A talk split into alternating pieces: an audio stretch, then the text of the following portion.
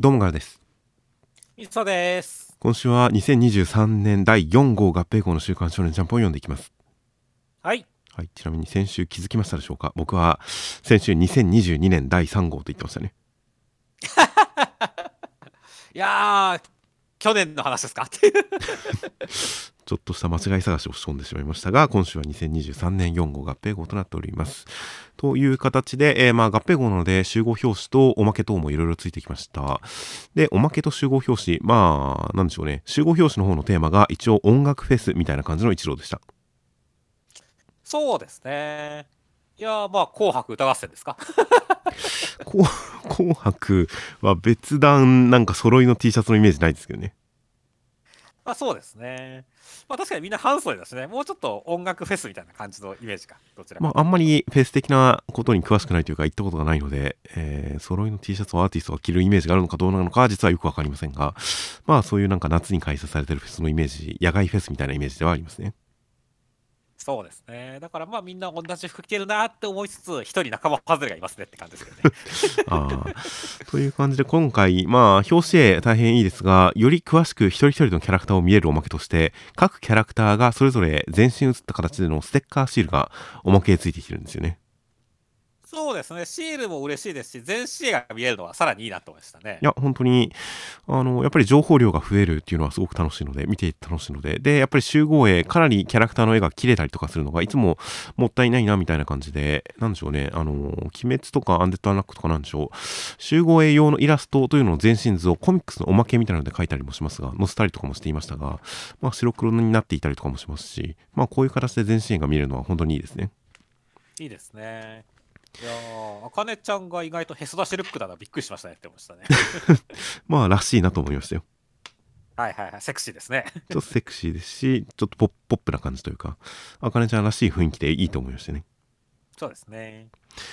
で、仲間外れが一郎さんですか？そうですね。一人だけ、何ですか、これは、錦野明ですか？まあ、スター感がありますね。うん。ちょっと世代が合わなかったんですね。そうですね。しょうがないですね。で、天井から吊られてという感じの往年のスター感が満載。あともう一つ、あのーゴンが、まあ、これはこれで、あのー アーティスト側、全員歌ってる感じなんで、ゴンもアーティスト側だとは思うんですが、一人だけマイク持たずに、うおーってやってる感じ。あ、あと、銀貨さんも一応そうですね。という感じで、一人だけまるでオーディエンスのようだなと思いましたけどね。いや、なんか、だから、ゴンはダンス、こう、ダンスを踊る人なんじゃないですか。まあまあまあ、ステージ上でマイクを持たない感じで盛り上げる感じの、えーポーズなのかなと思ったんですが、富樫先生がアイドルオタクとしてちょっと有名だったりするので、ちょっとオーディエンスっぽいなと思っちゃいましたよ。ああ、なるほどね。確かにそれはありそうですね。などなど、まあ各キャラクター、いろんなちょっと、あ、このキャラクターはこのジャンルの音楽っぽいんだな、みたいな感じの、なんかいろんなイメージが込められていて、面白い集合絵となっていました。そうですね。で、えーおまけとしまして、もう一つ、ポスター、折り込みポスターがついてきました。えー両面ポスターで、表面が、えー、ビークリージャンプ新年4号合併号、合併特大号、えー閉じ込み付録、青の箱、真冬の千夏ポスターという季節感のある千夏先輩のポスター。で、裏側が僕とロボコ、極東のロボコポスターという季節感のあるポスターでしたね。これ、先週予告でもまあ確かに両面ポスターみたいなの書いてあったはずだけど、すっかり忘れてたんで、もうだから、千田、千田先輩のポスターかって言って、裏目くって超笑ったんだよねって。一瞬これロボコの鼻水がこうなんでしょうね顔の横に向かっていってるんでこれまあジャンプを普通に開くとポスター横向きの状態で開く開くことになるんでなんかこの重力に従ってるのかな？ロボコ横向きにこう90度横向きになってるのかなと思いましたがよく見るとこれやっぱ吹雪なんですよねそうなんだよね。雪の量めっちゃ多いんだよね。ものすごい吹雪で鼻水が真横に吹き飛んでるんですよねそうですね。っていうところまで気がつくと穏やかななんかしんしんと降り積もる感じの雪の雪化粧な感じの津夏先輩との対比がより感じられてまあ面白かったですねいや、面白かったですね。これはおそらく、まあ、三浦先生がうんラフか何か、まあ、デザインを考えた後でまあそれを一方的にあの宮崎先生が真似て書いてるんですかねそうだと思いますね。二人で打ち合わせして書いてるわけじゃないんですよね別に多分違うと思いますけどね。いやーという感じの、まあ、宮崎先生の、なんでしょう、企画力、瞬発力みたいなものを感じられる、まあ、ポスターとなっていました。もう、キャラかぶりしてますね、ほんと、この二人は。かぶってるって言ったら、なんか特誰かに怒られそうな気がするけど。まあ、ロボコの本編中でも、青の箱連載開始時にキャラクターがかぶってる。ヒロインキャラかぶってるみたいなデータがありましたが、ますますその道を行く感じのカラーポスターとなっておりました。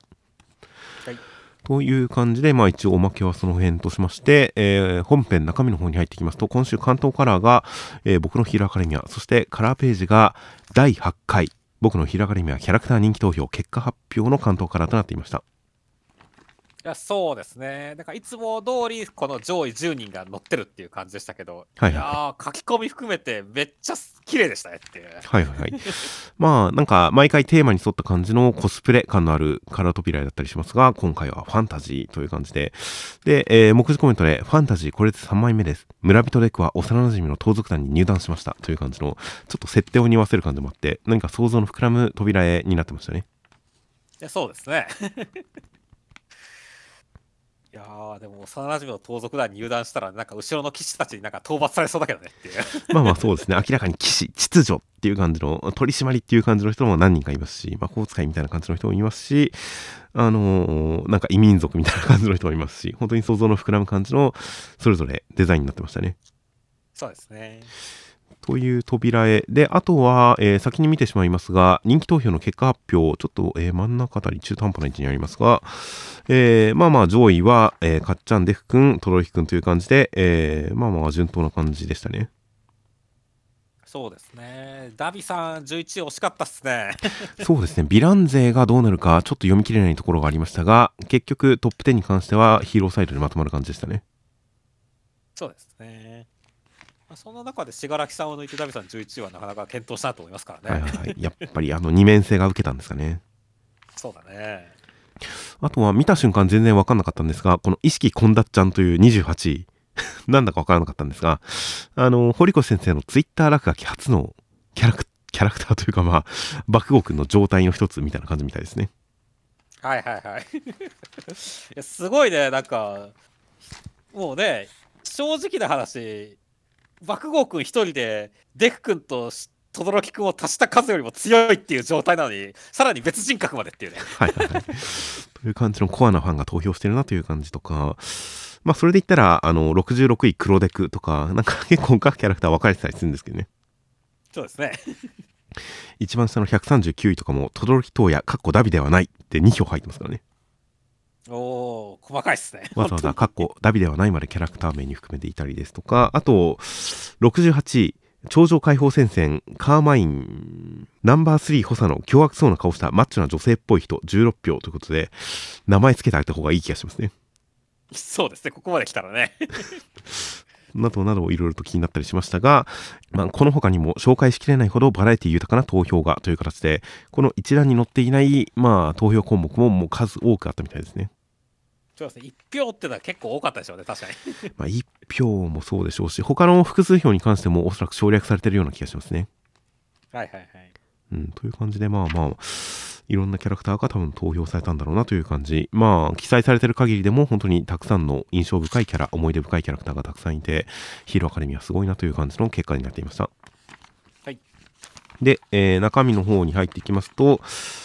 えー第376話で TWICE さんになったトガちゃんとか、えーダビさんとかが戦場に流れ込んできてて、えーもう大変な中、オールフォンワンさんは信楽さんの元に飛ぼうとするんですが、ホークスさんが立ち向かいますという展開でした。いやー、ホークスさんめっちゃいい仕事してるね。いや、いい、ここで止めなかったら危ないところでしたよ。いや、そうですね。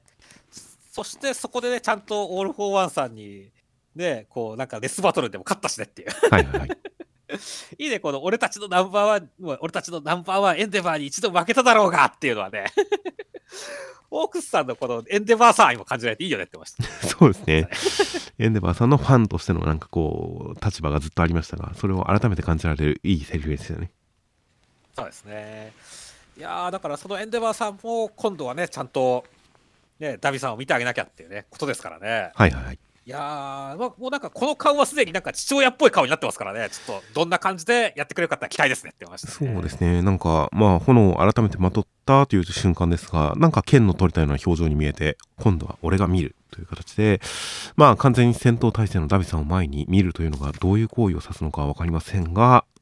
まあ、ちょっとメンタル面ではだいぶ一皮向けた感じもするんで、エンデバーさん、父親としてどう立ち向かうのかは大変、まあ期待したくなるところではありますね。そうですね。いやという感じで、まあ、おちゃこちゃんを送り出して、あの、つゆちゃんは残るのかなと思ったら一緒に来れてるみたいで、まあ、女性陣、うん、とがちゃん、ひみ、とがひみこちゃんに対してどういう風な感じに接していけるのか、もう日本中を TWICE さんが追いそうになってるらしいので、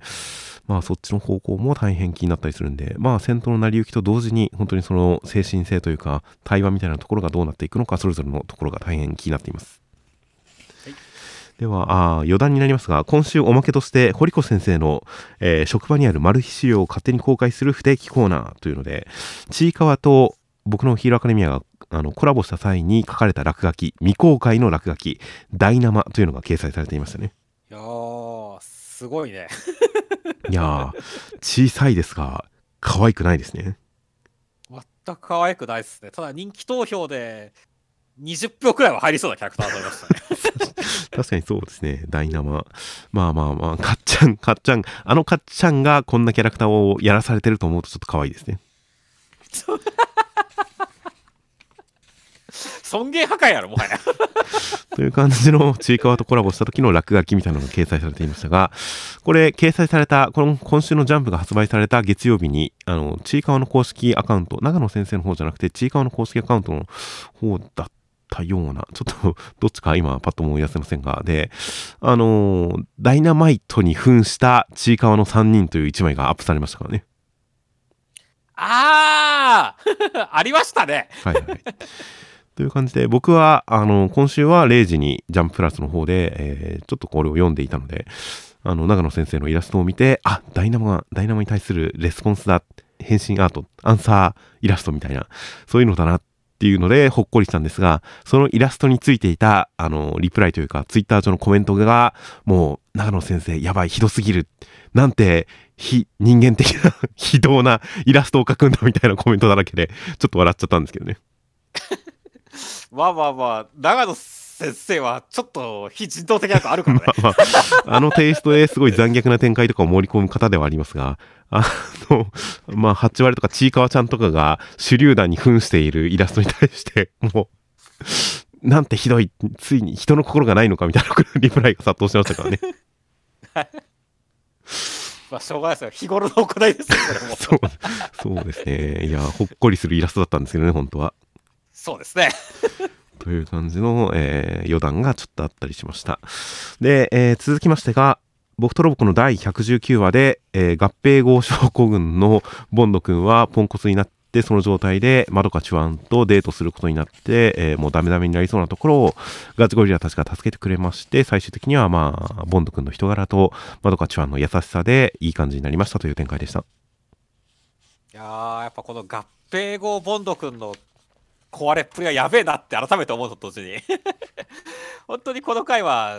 もつおとガチゴリラ頑張った偉いっていう感じでしたね。まあ毎回。今週はでもそこまでアクロバティックな展開はなかったですね。はいはいそうですね。今までボンド君が裸になったりとか なんか服を忘れたりとかっていう合併症合併号症候群の時にはすごいもうスラムダンクばりのアクションシーンが見れましたが。今週はそんな感じではなく、もう純粋にいいいい話でしたね。純粋にいい話かどうかわからんけどもやっぱね、まどかちゃんの優しさが全てを解決してくれたって感じするけどね あとまあまあ、常日頃のボンド君の好感度ですよ。そうだね。多少やっぱ好感度があると、まあ、ちょっとダメなところもね、好きになっちゃうとかね、そういうところもあるしねっていうはい、はい。まあまあまあまあ、常日頃の行動をこうバックボーンにしてその時の行動も解釈されますからもうボンド君の日頃の行いの良さが招いた結果ですよなるほどねいやでもなんかまどかちゃんは本当になんかでも将来ちょっと苦労しそうな感じもあるけどってこれを知ったらでもショックを受けてしまうんじゃないかと思うけどねっていうどういうことですか？いや合併症症候群をね二十歳とか25とかにやっても発動したら、ちょっとショックを受けちゃうんじゃないかな気もするけどっていう。いやー、まあまあ、だって1週間、年に2週間、合計4週間、ちょっと長いですね。ちょっと長いからねって。年に4日くらいだったら可愛がってくれそうですけど、ああ、またしょうがないな、みたいな感じだとは思いますが、年に4週間と思うと長いですが、まあまあまあ、きっと慈しんで、こう、可愛がってくれますよ。はいはい。そうですね。という感じで、まあ、パロディ的には、スラムダンクネタ、あの、いつものスラムダンクネタはなかったですが、逆に、もろに、ダイレクトに、スラムダンクの映画を宣伝してきましたからね。そうですね。超面白かった、もう4回も見たみたいな、そういうネタが盛り込まれていたあたりは、ちょっと変則的な感じのコラボで、それはそれで、なんか、良かったですね。そうですねやっ。ぱスラムダンク好きなんだな、宮崎先生という感じが伝わってきて、パロディはやってないけれど満足感がありました。はい。では続きましてが、ワンピースの1070は内容としましては、ルフィルフィがベガパンクさんを助けるために上層階へ向かいました。戦闘丸さん、なんとか食い下がって、えー最終的にはやられてしまいましたという展開でした。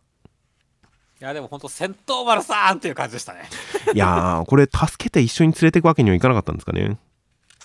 そうなんだよね。だから、ちょっとやっぱりルフィ、で、ルッチを圧倒してはいるんだけれどもね。はいはいはいなん。か結果的にちょっと負けちゃった感があるのはちょっと寂しいなって思いましたね。まあ、ベガパンクさんを最優先するために、戦闘丸さんが、まあ、セラフィムを使って時間稼ぎ、足止めをしてる間にルフィたちが向かうという、そういう作戦になったんだとは思うんですけどね。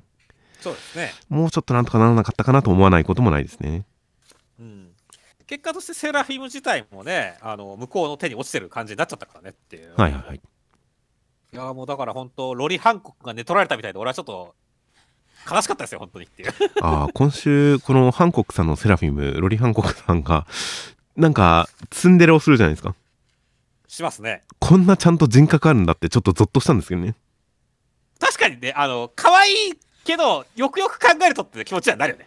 もっとすごい機械的なものかと思っていたら、人格ないのかと思っていたら、こんな感じに命令されていないことに関しても、あの、優しい反国じゃな、無礼者を命令に従っておるだけなんじゃからな、はわわ、みたいな感じで積んでれるという、この感じで命令されてないこともここまでちゃんと感情を出す、対応するみたいな感じで、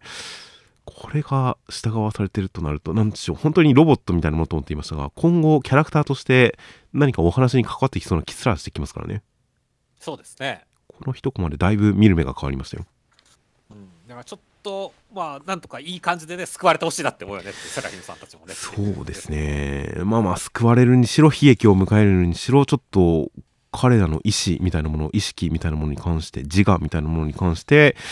なんか描かれかねないな、どうなるんだろうなっていうのは、ちょっと今後気になる要素として出てきましたよ。そうですね。いやー、でもこれを作ったベガパンクさん、本当とんでもないですねっていう。これを人類と言い切るのも、まあ、うん、人類、今そうか、普通に成長してって子供が作れるとしたらもう人類ですよね。そうだね。だから、まあまあまあ、本当に、血液を作ってって、グリーンブラッドって作って、しかもそこに悪魔の実の能力を乗せれるとかっていうのは、本当に半端ないからねっていう。はいはいはい。あとはね、それに関しては本当、セニョールピンクさんが生きてることが発覚したのは、ちょっとう地味に嬉しい情報だと思いましたね。まあ、基本やられただけの敵はそうそう死なないですけどね、この漫画は。うんだから死んだとは全く思ってなかったですけどね、別に。いやー、まあまあ、でもちゃんとで確定するまでは分かんなかったんじゃないですか。まあまあまあまあ。最後どういう別れ方をしたかは覚えてませんでしたが、なんか身を挺する系の別れだったような気もしますね。そうですよ。だからこそね、あのちゃんとお兄弟分って言ってるわけですからっていう、はいはいはい。フランキーさんもっていうね。まあ、というわけでね、まあ、あとはね、本当、最終的にキザルがね、来るみたいですからね。はいはいはい。いや、だから本当にね、まあ、海軍大将に関しては、全然格がやっぱりね、ある種、本当、ルッツさんよりも一個上の格がありますからね、はいはいちょっとどういう風な乱入してくるかは楽しみですね。まあそうですね。で、なんか、ルフィがベガパンクの味方になったんなら脱出は容易だが、予想通りの結果にはならねえよ。計画通り進めろみたいな感じで、なんか予想通りにはならない計画通り進めるぞみたいな感じで、ちょっと秩序、秩序側を背負ったようなセリフだったりとかもして、いやーなんか計画が進められてしまっている感があって、大変脅威を感じますね。そうですね。いやーという感じなので、えー、まあまあ、果たしてどう動いていくのか、事態が展開していくのか大変楽しみです。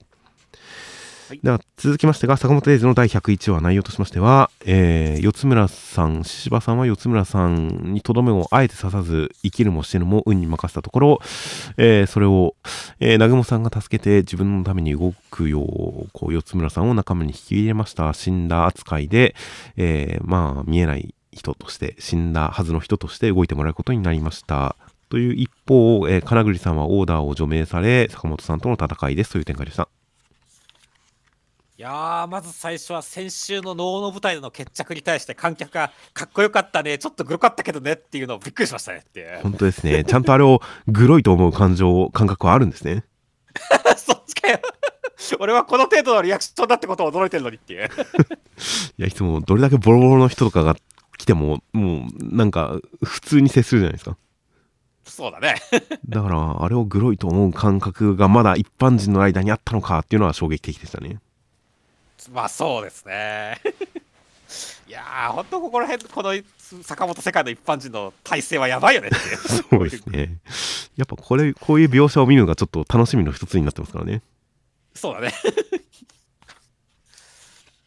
そして、あとは本当にね、四村さんが生きてたのは、俺はすごい嬉しかったんですね、今週っていう。はいはいはい。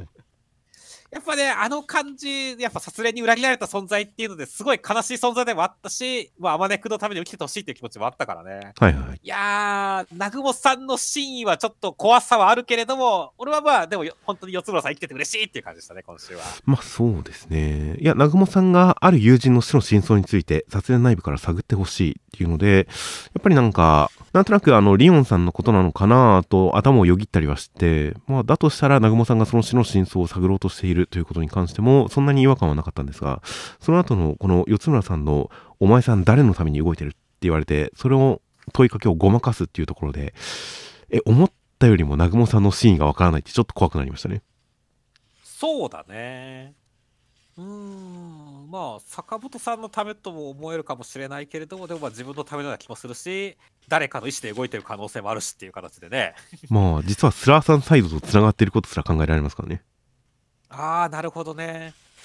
確かにちょっと全然わかんないですねっていう うん。という、この問いかけが大変なんか、うん、猜疑心を刺激される感じで、いやー、南雲さん、ラスボスすらありえるなぐらいの感じで、ちょっと、うん、気になる描写でしたね。そうですね。その後のね、本当にその、獅子さんとのね、あのやりとりっていうのもすごい緊張感あったしねっていう。はいはいはい。だからこれどこまでお互いが牽制し合ってるのかっていうところも結構本当分かんない感じですね。まあそうですね。まあ南雲さん的には悪ふざけ半分、あと獅子さんの、まあ、出方を伺う半分なのかなみたいな感じではありましたけどね。そうだね。うん、まあとりあえずでもね、まあお互いね、殺しちゃうこともなくてよかったと思いましたけどね。まあそうですね。今のところはそうですね。うんいやだからこういうところででもちゃんと決着つけつつね次でのこの伏線というかをね匂わせていくっていうのは本当坂本うまいなって思いますからね。そうですね。これでいつかこの2人がこう実際にぶつかるとなったらやっぱり今回のこの展開が前振りになりますからね。そうだね。という感じで本当にキャラクター同士の関係性をいろいろと印象づけていく。いつか戦うかもしれない感じで印象づけていくっていうのが大変うまいですねそして、まあね、一方の元オーダー対元オーダーっていう戦いに対して、まあ、今度はね、元オーダー対決っていう形ですけどねっていう。はいはいはい。いやだから金栗さんと坂本さんの方も楽しいなと思いますねっていう まあそうですね果たしてどのくらいまあ本気の戦いとしてどんな派手な戦いが見れるのか大変楽しみですねいやそうだね。てか金栗さんがさあの携帯電話したとちょっとびっくりしたんだよね。ほらカメラがカメラがないと力が出ない人だからさ、はいはい、あえて今回カメラを捨ててるからさこれは一体どういうことなんだろうってちょっと思ってるんだよね。ああ確かに。この携帯自体はもう撮影のために持ってるんだろうなと思いましたがポイ、まあ、本気で戦うなんかがあるんですかね。なんか確かに心境の変化を感じますね。そうだねという感じなので、まあまあ、撮影機材で戦ってはいるんで、まだ撮影に対する意識はあるのかなという気もしますが、でもまあ、自分が解放されたっていう話ですとか、ちょっと心境がやっぱ変わるきっかけが、今回のこのオーダー除名っていうのに何かあったのかもしれませんし、その辺も含めて、ちょっと金栗さんのスタイルの変化、考え方の変化とかも大変気になるところですね。そうですね。では続きましてが、呪術廻戦の第208話、内容としましては、えー、まあ、長宗さんは結局、まあ、人として生きるよう、つくもさんに言われ脱出させられ、つくもさんはブラックホール化したんですが、賢弱さんは、えー、板取君のお母さんの術式、反重力を使うことによっ、て生き延びていました。天元さんが見つかってしまいましたという展開でした。いやーもうお兄ちゃん長宗さんのこの「俺は人かっ?」っていうところの問いかけからの楽な道を選んだって泣くところは思わずちょっと長さん真面目すぎるやろっていう感じでもらい泣きしそうになっちゃいましたね。まあそうですね今までなんかうんその虎杖君との兄弟感に全てを任せてるような感じでしたがその裏にちゃんと自分の行いを客観視した上での、まあ、覚悟みたいな生産みたいな食材みたいなそういうものがあるというのが伝わってきて何かすごく具体的な感情として理解できるものがありましたね。いやそうですねだから本当にやっぱこうお兄ちゃんとしていろいろ考えていたんだろうなっていうところはますますなんか長宗さんが好きになれる感じだったし、はいはいはい、感動できてよかったなっていうのと同時にまあ本当にバーテンダーのね バーテンダーの天元さんとかその後のきっと俺たちは4人で戦う運命だったんだっていうコマが明らかに存在しない記憶だったりするとこでこの変なシリアスな笑いとのギャップがやばかったけどやってましたね。そこ、いや、まあ、舞台がバーなのと天元さんがバーテンダーをやってシャカシャカシャカっていうのは、まあ、完全にギャグだなとは思いましたが、もう、センスだなと思いましたが、この俺たちは4人で戦う運命だったんだっていうのが、本来は、イタロリ君と共に、イタロリ君を助けて共に戦うはずだった、そのために生まれてきたはずなのに、自分が楽な道を選んでしまったから、その可能性を潰してしまったっていう話で、すごく、その、本当はこうあるべきだったんだ俺が潰してしまった可能性っていうその一コマは全く普通にシリアスに読んでましたね僕は。はいはいはい。そうなんだよ。全くだから、if の話だからシリアスなんだけど、ただやっぱこの人たこの、この兄弟愛の根本にあるのが、この存在しない記憶だっていうふうに俺は思ってるんで。はあ、事実は、事実は事実としてもだよっていう。事実として兄弟だとしてもさ、この兄弟愛みたいなところっていうのは、なんかこう、存在しない記憶が元になってる気がするんで、いまいちちょっと俺の中では多少笑ってしまうところがあるんだよねっていう。ああ。個人的にはその辺のフォローが今回のこの長宗さんの独白の一番肝というか、虎杖君を弟だと知った瞬間の衝撃が具体的に説明されたんで、これだけ兄弟愛に固執するのもああなるほどなっていうすごくその実感を伴ったっていうのはそこにあるんですけどね。ああなるほどね。うん。だから存在しない記憶が原因感みたいなものは僕の中で今週完全に払拭されましたね。なるほどね。まあまあまあ俺は本当にだからすごい長宗さんが、まあ、真面目に考えてたことにびっくりしたっていうのが今週は一番でかいかったんで。まあまあまあ僕もそこはあそんなこと思ってたんだっていうのはまあ驚きでしたよ。そうですねいやだからまあまあ生き延びてくれたことは嬉しいんだけれども本当にこっから先は長宗さん茨の道だなって感じするよねっていう。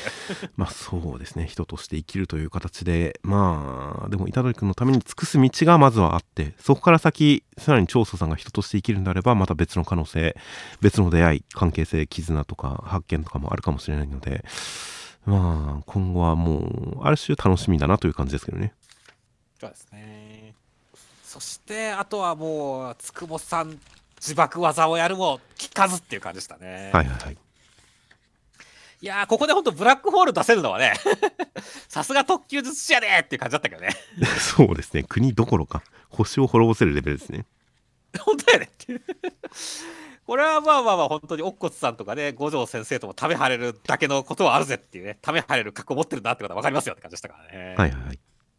そこはすごい良かったんだけどね。いやー、でも本当にちょっと悲しい。どうする世界滅びちゃうって感じですかねまあ、天元さんが捕まって、下藤さんというか賢弱さんの、あの、日本人全員まとめて呪いかっていう計画は大きく一歩前進する感じにはなりましたね。そうですね。うん、天元さん。まあ本人が、まあ自分はもう呪霊に近いんで、呪霊操術の支配下に置かれてしまうだろうという話をしていましたが、果たして、まあ、実際に出会ったらどうなるかというのは完全に分かりきってるわけではないですからね。そうですね。うん、ここから具体的にどうお話が動いてどのシーンにどの場面に飛んでいくのか等々大変こう楽しみではあります。はい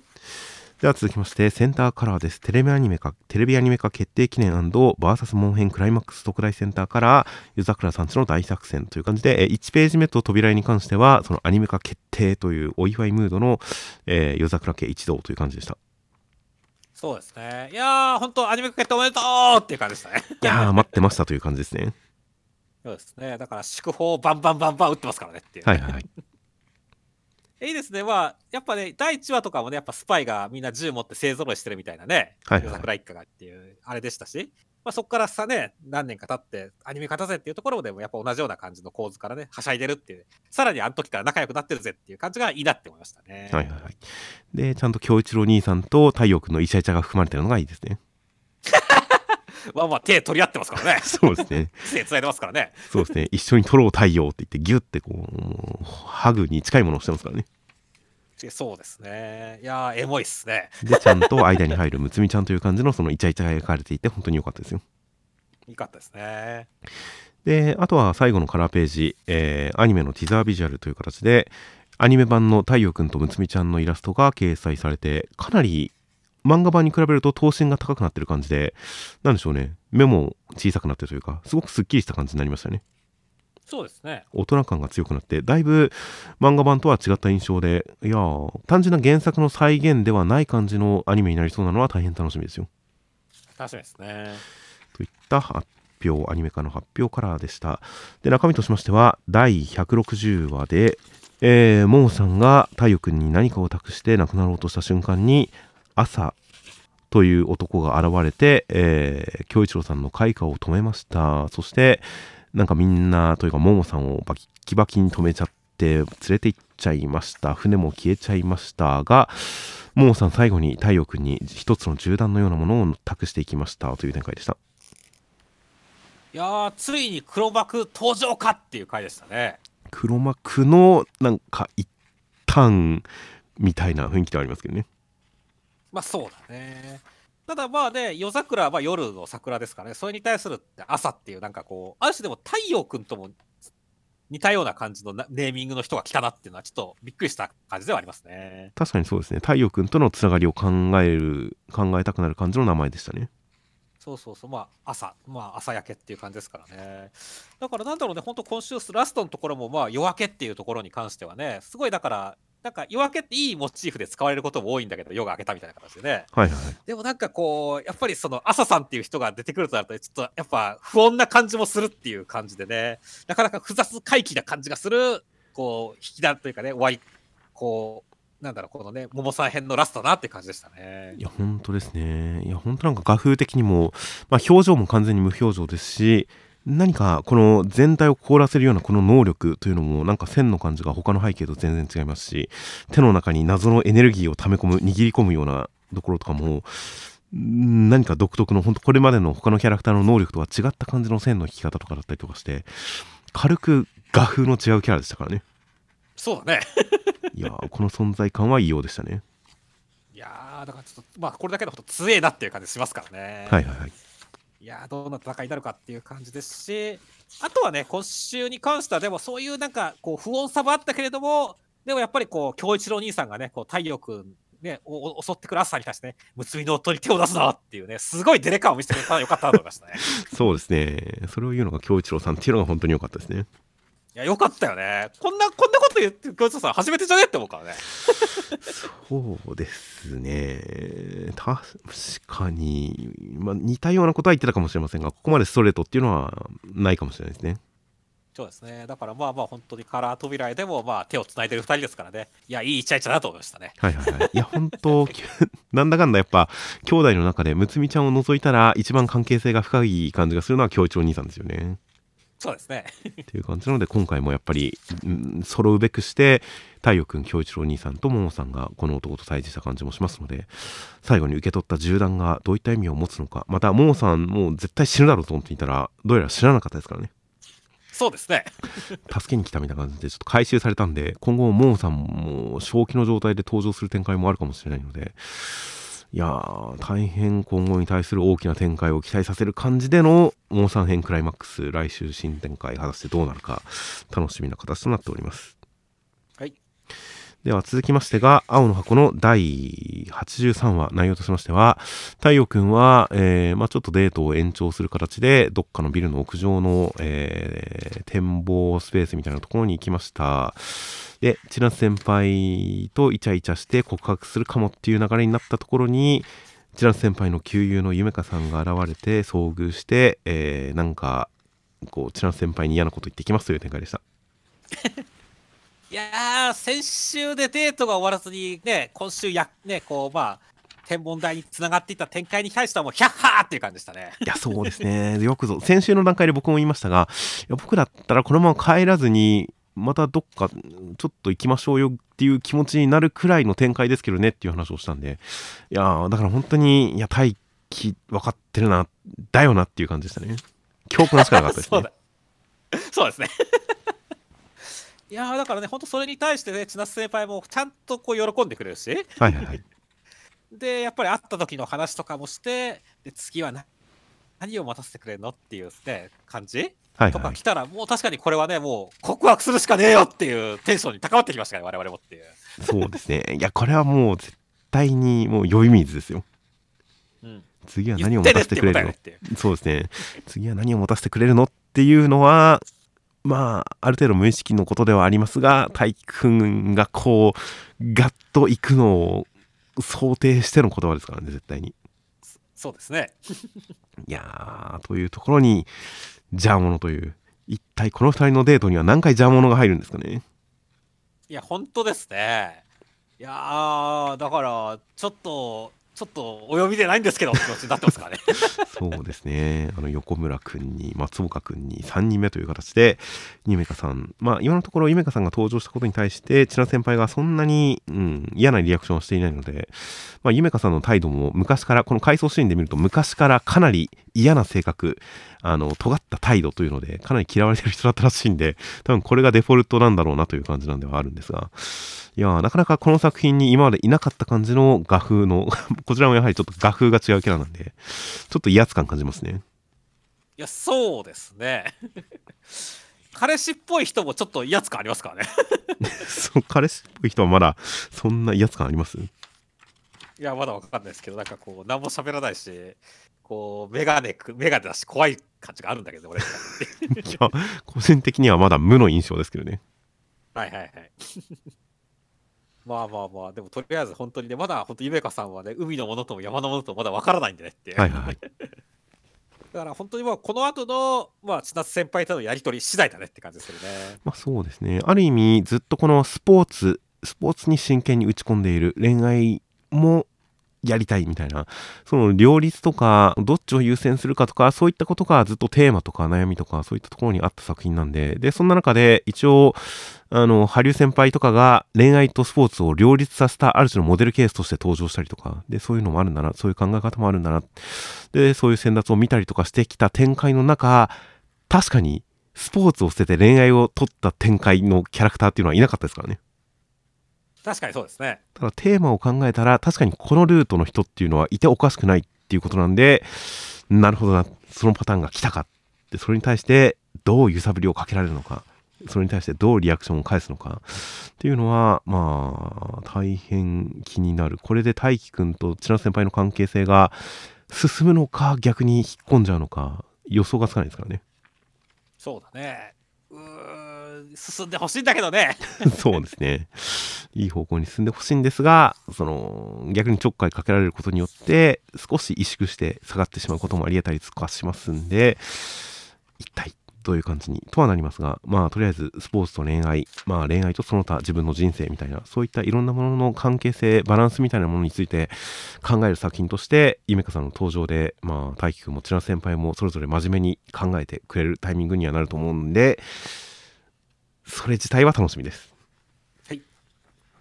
で、えー続きましてが、暗号学園のいろはの第6話内容としましては、えー学級兵長を決めるための試験は、えーアンビグラムという、まあ、暗号を解除解読するものでそのためにはまずパズルになっている問題文を完成させなきゃなりませんでした。という中いろはくんが選んだ3人目の、えー相棒かすりさんというのがすごいこう思考の早い人だったんでパズルを一瞬で完成させました。どうなるっていう展開でした。いやー今週に関してはね、本当に、かすいさんに対して、こっちが欲しくてチームに入ってもらったんだからたとえ頼まれたって抜けさせないよごめんねって言ってるところいろはくんがめちゃくちゃ男らしかったのにその後大丈夫絶対なんとかするから東秀斎さんがっていうところで おいいろはって思って笑っちゃいました。ね えー、だから先生も言っているようにいろはくんの能力は決断力なんですよ。はい決断そうですね。ね、思考の速い東秀斎と動作の速い勝井そして決断の速いいろは坂いいスリーマンセルじゃないかチームいろは坂ハートワークですかねっていう。はいはい。だから決断して指針を示してあとは人任せっていうのはまあある種正しいんじゃないですかね。まあ確かにね。あある種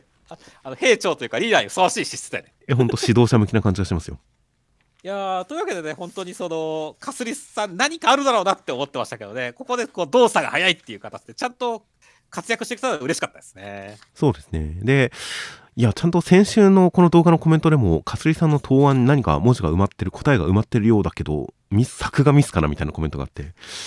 それそれが見事に伏線をカンパしてて、すごいなと思ったりしたんですが。という感じなので、でね、なので伏線を見たりとか、まあ、ある種展開の定番、王道を読むと、かすりさんが活躍すること自体は、なるほどなっていう、そういうこともあるかなみたいな感じでしたが、その後のこのうへへって笑う、あどけない表情に僕はしてやられましたね。ああ、いいですね。ここでなんか秘めたる実力があるけれど、それを表に出さない、ある種の無気力系のキャラなのかなみたいな、遠征的なキャラクターなのかなとか、そういった先入観で読んでいた時に、いろはくんに対してこのあどけない表情でニコッと笑ってくるっていう、これはかなりのギャップがありましたよ。いやそうですね。目隠れキャラはやっぱ目出したら可愛いってのは定番ですからねっていう。まあまあまあ可愛いんですがその可愛さの種類がまたこのあどけなさがちょっとイメージとは離れててよかったですよはいはい、そうですね。いやー、本当に西野先生のキャラクター作りはさすがねえなって思いますよって。まあそうですね。大変印象強い感じの回でしたね。そうですね。そして、まああとはね、本当にその、最後のところで、まさかこの邪眼の人がね、あの、IC コールドリーディングっていう形でメガネ使ってくるとは思いませんでしたね。そうですね。あの、いろはくんのメガネだけじゃないんだっていう展開。なかなか、なんでしょうね。なんかライダーのサバイバルものみたいな みんなそういう能力を持ってるんだっていうのはワクワクしてくる展開でしたよ。いやそうですね、よかったと思いましたし、あとはアドリブのところで、煽り分のところで、そのメガネも眼鏡兵器、せっかく邪眼がついてるのにって、ちょっと笑っちゃいましたけど、そうですね、僕もその発想はなかったですが、柱分で、せっかく邪眼がついてるのにっていうこのツッコミは、なるほどなと思いましたよ。そうですね。いやー、だからそれも含めて二松先生好きねえなって思ったよ。確かにそうですね。ちょっとしたお茶目さがありますよね。いやというわけで本当に暗号文は一切解いていないのでっていう。一応3枚目が50音でこうブロックに分けられるっていうところまでは読みましたよ。はいはいはい。あ、かきくけこ、立ちつてと、とか、あいうえおとかがこう続いてるんで、それでブロック分けできるなっていうところまでは見ましたよ。そうですね。それ以外はさっぱりわかんないです。そうですね まあまあ、これはまあ普通に来週の回、来週とかね、また新年の回答を待ちましょうっていう感じですね。まあそうですね。という感じで、えー、今週から、今週からですよね、これ、駒貝のところに、えー、小声ちゃん、小声博士のワンポイントレッスンという形で、何か注釈とかツッコミが 駒貝に書き込まれるようになってるんですよね。そうですね。という感じで、これ漫画読みながらこの注釈を読むと、ちょっと読みづらかったんで、一旦漫画を全部読んでから注釈を追いかける方が読みやすいなとは思いました。そうですね。で、暗号の解説とか暗号のヒントとかも載っていたりとかするんで、なんか、この辺も含めて難易度調整とか、こっちで考える量を増やすのは、やっぱり、まあ、これまでに登場する暗号をどれ一つとして解けてませんが、僕はでもこう考える材料を増やしてこっちに楽しみを提供するっていう感じは、まあ、この漫画の形式としてちょっとありかな面白いかなという感じはしましたよ。そうですね。あとはまあ西尾先生のこの何でしょうね情報密度みたいなものをより漫画に盛り込む手段として面白いかもしれないですね。いや面白いと思いますね。やっぱ西尾先生小説とかでもあの小説中に登場してくるちょっとした単語とかそのワードとか専門用語とかをこう的確に解説したりとかそういったジャーゴン感とかそういう専門用語感とかも楽しかったりする方という印象はあるのでそれをこの漫画でもこうより濃密に前作のメラカボックスの時よりものりより濃密にやってくるのかなというのはちょっと楽しみだったりします。では続きましてが、ブラッククローバーの第346話、内容としましては、龍禅7人衆がゴズリを何とかしてくれたという展開でした。いや、ちょっと前にね、ゴズルを1匹ずつ倒してくればいいのにって言ってましたけど、期待通りの展開来たーって感じまあ そうですね。人数的に一人一頭やってくれそうだなと思いましたが、もう全く期待通りでしたね。いや、期待通りでしたね。そしてね、いや、ゼッテン結構いろんなバリエーションあるんだってのはびっくりしましたね。はいはいはい。ちょっとやっぱ挽回を思い出しましたけどね。いや、そうですね。自分自身が変身するゼッテンもあれば、なんか、不動明王召喚みたいなさ、はいはいはい。なんかでっかくなれるゼッテンもあったりして、いや、面白いなって思いましたね。いや本当に和風なのも含めてやっぱ挽回的なお披露目の楽しさがあるんでいや本当必殺技のお披露目と単性バトルみたいな少年漫画の基本を着実に忠実にやってきたブラッククローバーですが今回もそれにたがわぬというか大変その期待に沿った感じのかっこいい必殺技お披露目でしたよ。いやーというわけで、まあまあ、前哨戦でゴズリは初戦前哨戦よっていう形ではいはいはい。終わったんで、さあ、パラディン戦どうなるかっていう感じですよね。まあそうですね。ゴズリも単なるカマセじゃなくて、まあやられたらやられたで何かしらの使い道とかあったりするのかもしれませんし、これが次の戦いにつながる展開なのかもしれませんし、まあまあまあ、まずはパラディンの格を上げるような展開から何か始まるんじゃないかなと期待はしています。はい。では続きましてが、1号機操縦中の、えー第5話、内容としましては、生徒会長の、えー本田桐香さんは全部人任せの人でしたが、ピンチに陥ったところを1号機くんに助けられて、えーちょっと心境に変化がという展開でした。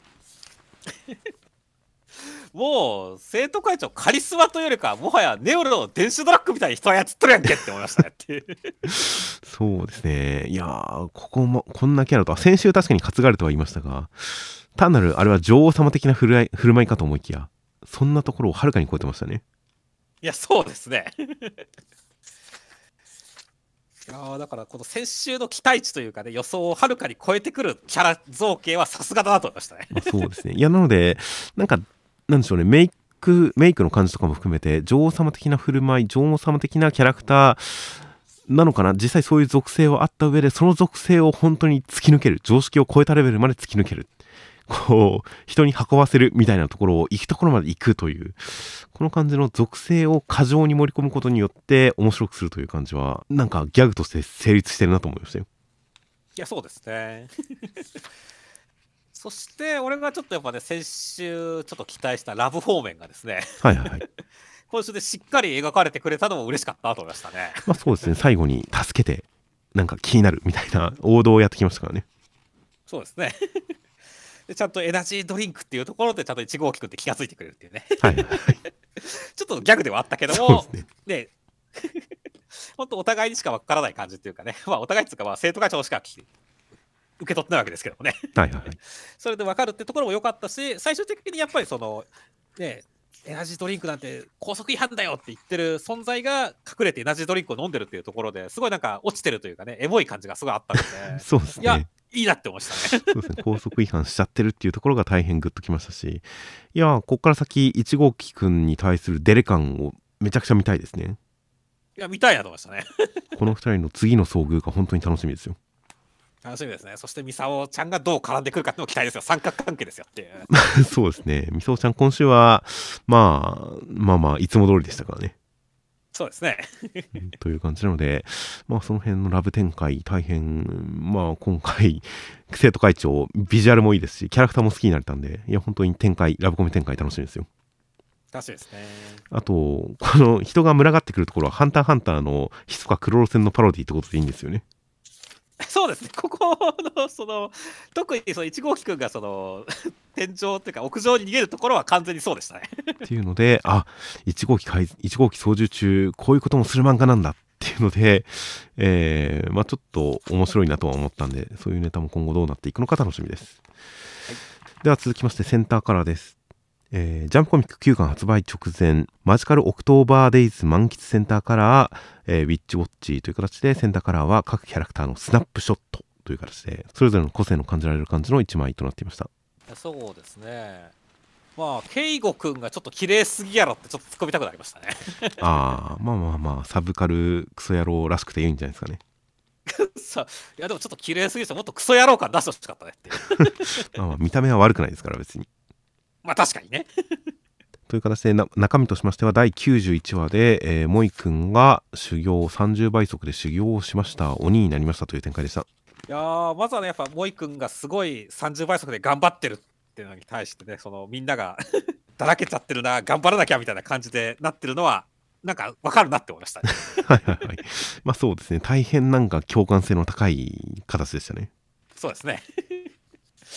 いやでも本当にな時速120キロの存在が家の中でぐるバンバン動いたら確かに怖いなって思うからってまあ そうですね。修行は修行ですけどまあだから数十分おきにご飯食べに来ますからね。そうですね。怖いですね。いや怖いですね。まあまあでも実際もう一個本当にちゃんと充実してるなって感じの修行展開でしたからね。はいはいはい。まあ修行展開に関しては本当に師匠のキャラクターとかも相まってでまさか仮面の男がラン君のお父さんだとは思わなかったですねいやこれ絶対想像できたはずなんだけど結構抜けてたとこだったんでびっくりしたねって。はいはいはい。っていう感じで改めてラン君との戦いに関する、まあ、因縁も上乗せされた感じでいや本当に修行展開として大変読み応えがあってでモイ君の成長も感じられてまあ大変充実感のある修行会でしたね。そうですね。修行を終えたモイ君がやっぱちょっとむすごいムキムキになってるじゃないですかはいはいはいいやもう黒タンクトップでこの格好してると俺はもうラーメン三重視みたいでちょっと笑っちゃったんだよね。ひどいひどいですねそれは。いやでもほらほらラン君だってラーメン好きでささ初登場ラーメン食ったじゃないですかはいはいはい。だからまあそれに対する伏線というかあれなのかなって思ってねっていう。言われるとやりかねないですね。なるほどって思いましたねっていう。いやーまあ純粋にモイ君は何着ても似合う人って言われてますからねまあ確かにね。まあまあ何着ても似合うなとしか思わなかったですね僕は。はいはいはい。まあまあ実際本当になんかたくましくなったなって感じしますからね。まあそうですね。髪の毛もちょっと伸びてる感じですしね。うんそうだね。だからちょっとやっぱねあのニコちゃんが顔は絡めるの分かるなって感じでしたからね。はいはいはいやーというわけで修行も済んだし、まあ、ちょっとねやっぱ成長したモイ君に対してニコちゃんがねちょっとラブコメみたいなことをまた来週とかやってほしいなって思いますね まあそうですね。まあ、モイ君の成長っていうのが、まあ今後、本当にギャグ展開とか、日常エピソードの方にも発揮できるかもしれないので、まあまあ、来週以降、モイ君のこの 成長、展開、まだ引っ張れそうな気もするんで、まあ、長い10月、いつまで続くかわかりませんが、楽しみです。では続きましてが、人造人間100の第4話、内容としましては、えー、103は、アシビ君を助けました。まあ、さらわれて、えー相手が逃げて、追ってくる103に人間にを傷つけさせて、アシビ君の心を103から離そうと思うんですが、103は見事に腸と骨で空中を滑空して、アシビ君を取り戻しました。で、えー アシビ君そのまま去ろうとするんですが、103が隠し事をしていることを告げられて、103の元を離れますという展開でした。いやもうこの腸と骨と肉を使って滑空するっていう103に関してはなんて冷静な判断力なんだって思いましたね。この間あのペンとメモを投げるときに引き続きこの世界の物理法則は独特だなと思いましたよ。そうですね。いやなんだろうね。これちょっと半分ギャグの領域入ってる いまいち速度感とか動きを具体的に想像できないっちゃできないんですけどね。そう全くできないからね。あと超液でヌルヌルしてるから滑空できるんですかね。うんどうなんですかね。だからまあちょっとね俺は本当からなんて冷静で的確な判断力なんだっていう感じでやっぱりこうなんだろう筋肉マン的なイメーイメージでちょっと見てましたけどね。まあそうですね。いや実際なんか物理法則に関しては突っ込みどころを感じますが、まあ、全体的な展開とか流れに関してはちゃんと気持ちが乗っかれるようになってるんで個人的には実は全然なんか受け入れてるんですけどね。いやそうですね。なんか漫画として別にその突っ込みどころではあるけれども展開としては全然ああ103ちゃんとしてんなってふうに思うからね。まあまあ、ちゃんと気持ちが乗せられる展開になってるんで、まあ、ご都合主義だなんだっていう風に別段なんか、なんでしょう、冷める感じはなくて、個人的にはそんなに批判ポイントではないんですよね。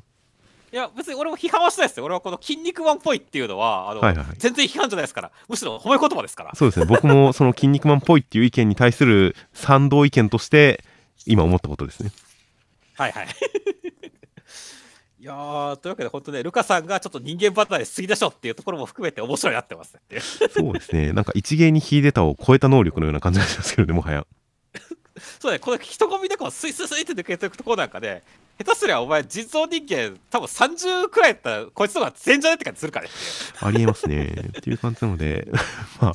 まあまあまあ、今後、その人造人間がさらに出てきたら、超人サイドとの、こう、差別化みたいなところも出てくると思うんで、まあ、まずは人間サイドもすげえなっていう印象はだいぶ強く植え付けられましたね。そうですね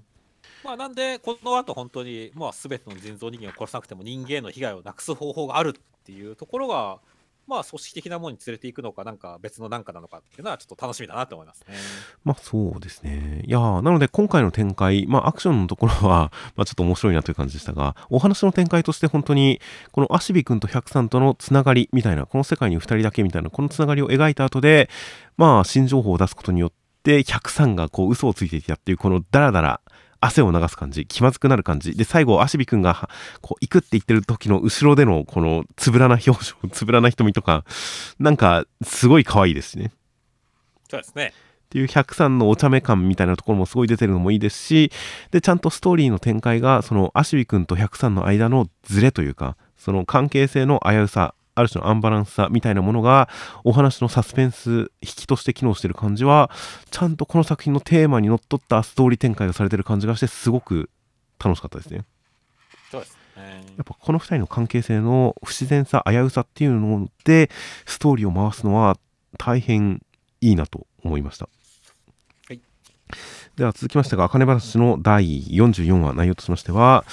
えー、あかねちゃんうらら師匠からお話を教えてもらうことになりました。すごい記憶力だけど忍と話が合ってないという展開でした。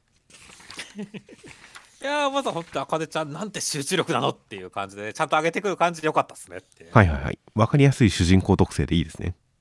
いやいいですね。ただ一方であかねちゃんこの集中力なのに4つしか師匠から許してもらいたいのか話っていうのはびっくりしましたけどね。まあそうなんですよね。記憶力聞いた話は覚えてる。ただ許しをもらってないからできないだけで話自体は覚えてるのかもしれないですね。そうですね。まあまあもしかしたらねシグマ師匠めちゃめちゃ厳しいっていう話とかが後から出てくるかもしれませんからね。まあ教育方針として基礎的なお話をもうみっちりみっちりみっちりやるっていう方針だったのは間違いないと思いますよ。そうですねいやーそしてまあねあの花魁 全然似合わないわねっていうね 話と人が合ってないって。これはでも最初から読者もみんな思ったことだからね。まあだろうなとは思ってましたね。そうだからちゃんとそれはやっぱうららさんも分かった上でこうプププーみたいな感じになってるからねっていう。はいはいはいいやー果たしてこれはどういう意図があってのことなのかってのは気になりますね まあそうですね。いや本当になんかうららさんが車話が上手い人、妖艶に演じる人っていう特性で、えーまあ女流落語家落語家としての実力を示したみたいなところが、やっぱりまあ漫画的にはすごくわかりやすいんですけどね、キャラクターとして。うんただ実際に落語として想像すると、なんかその感じってあんま落語の凄さとして伝わってこないな感があったんですが、まあ、あかねちゃんはきっと違う道に行くんだろうなというのは、まあ、期待としてありまして、ちゃんとそっちの方向に行きそうな感じは大変楽しみですね。そうですねどういう、あかねちゃん特有の固有のお話の魅力というのがどういう方向に設定されるのかは大変楽しみですよ。はい では、続きましてが、一之輔の滞在の第7話、内容としましては、えー翼くんは妹のしおりちゃんが大人の男とで街中歩いてるのを、えー尾行します。相手は怪しい訪問販売の営業マンらしいです。で、後ほど家でそのお話をしおりちゃんにしたところ、突き飛ばされて、しおりちゃんの部屋に入ったらぬいぐるみだらけでした。という展開でした。いやーうさぎばっかですね しかもみんな同じデザインのうさぎですね。いやそうですね。オタク部屋なんですかね。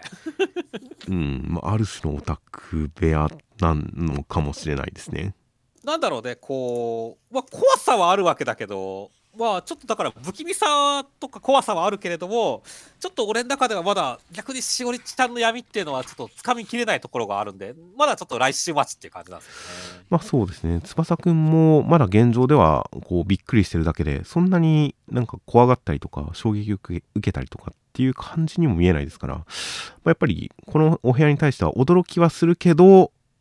まだ飲み込めないというか、どう解釈していいかわからないっていうのが正しい判断のような気がしますね。そうですねだからまあこのなんかウサギを買うためにパパ活をしているのかとかねまあいろいろ想像はつきますけどもね。はいはいはい。まあ、ちょっと結結果としてこのパパ活とこの部屋とかがどうつながっていくのかっていうところではありますよね。まあそうですね。やっぱ寂しくて死んじゃう系のイメージはやっぱりあるんですけどね。そうですね。うん、というこの耳がだらんとして耳がピンと立ってるぬいぐるみがないというかこういうデザインのキャラなんでしょうねまずはそうだね。耳がだらんとして目がとにかく黒目がちというでとにかく離れてるというまあそれは実際のウサギも離れてるんだと思いますがまあそこはかとなく不安になるいいデザインでしたね ですね。そして、あとはね、今週はほん、なんだろうね、その中島くんがね、自分で行きやただでさえ付き合わされてんのにって言われたけど、お前しかいないんだって言った瞬間にちゃんと言うことを聞いちゃう、このチョロさ良かったなと思いました、ね。中島君のチョロさとあの尾行が途中から楽しそうになってくるっていう感じのノリの良さは大変いい友人キャラでしたねそうですね。まあ、というわけでね、本当に途中まで一切危機感を感じていないこう翼くんのピュアさも良かったですしねっていう。まあ確かにそうか。確かにそうですね。普通にまっとうな交際っていう感じで見てて中島君の方がちょっと心配してる感じですもんね。犯罪とかって言うけど、でもまあ、それに対して年上好きってからかってやろうっていうね、ところだしねっていう。はいはい。いやでもまあさすがにね最終的に中島君のアドバイスでやっぱちょっと危ないんじゃないかっていうところも気が付いてますからねまあそうですね。でも一方的に否定に入らないところはすごく翼君のいいところですよね。そうだねあんなのどうかしてるよ。やめろよ。危ねえよ。みたいな。犯罪じゃねえか。みたいな。パワーカツってやつだろ。みたいな感じの。そういった頭ごなしな感じはなくて。なんか ああいう男と付き合ってるんだ。楽しそうじゃん。でも気をつけた方がいいよ。みたいな。この距離感っていうのはすごく先入観のない感じで。まあちょっと光を感じますね。こっちにも。そうですね。あというか本当に翼くんのね光がしおりちゃんを照らしてくれたらいいなって思います。まあそうですね。まあまあまあ翼くんはとりあえずまずはまっとうな対応をしてる感じがするのであとは本当にしおりちゃんがそれに対してどういう反応を示してどういう事情を打ち明けてくるのか発覚してくるのかっていうのがまずは楽しみですね。ですね。いやーという感じで、まあ、しおりちゃん、自分でしおり食べさせてもらいたい、あみたいな感じの、この、自分でねだってやってる感じとかの、この危うさとか、やばさみたいなものは大変グッときたんで、今後楽しみですよ。そうですね では続きましてが、えー審査員劇場第104回手塚賞準入選作品、ハートフル親子愛ファンタジー読み切り、センターから33ページ、残り日、白川倉先生という形で、えー手塚賞準入選作品が掲載です。えー白川先生、生年月日秘密。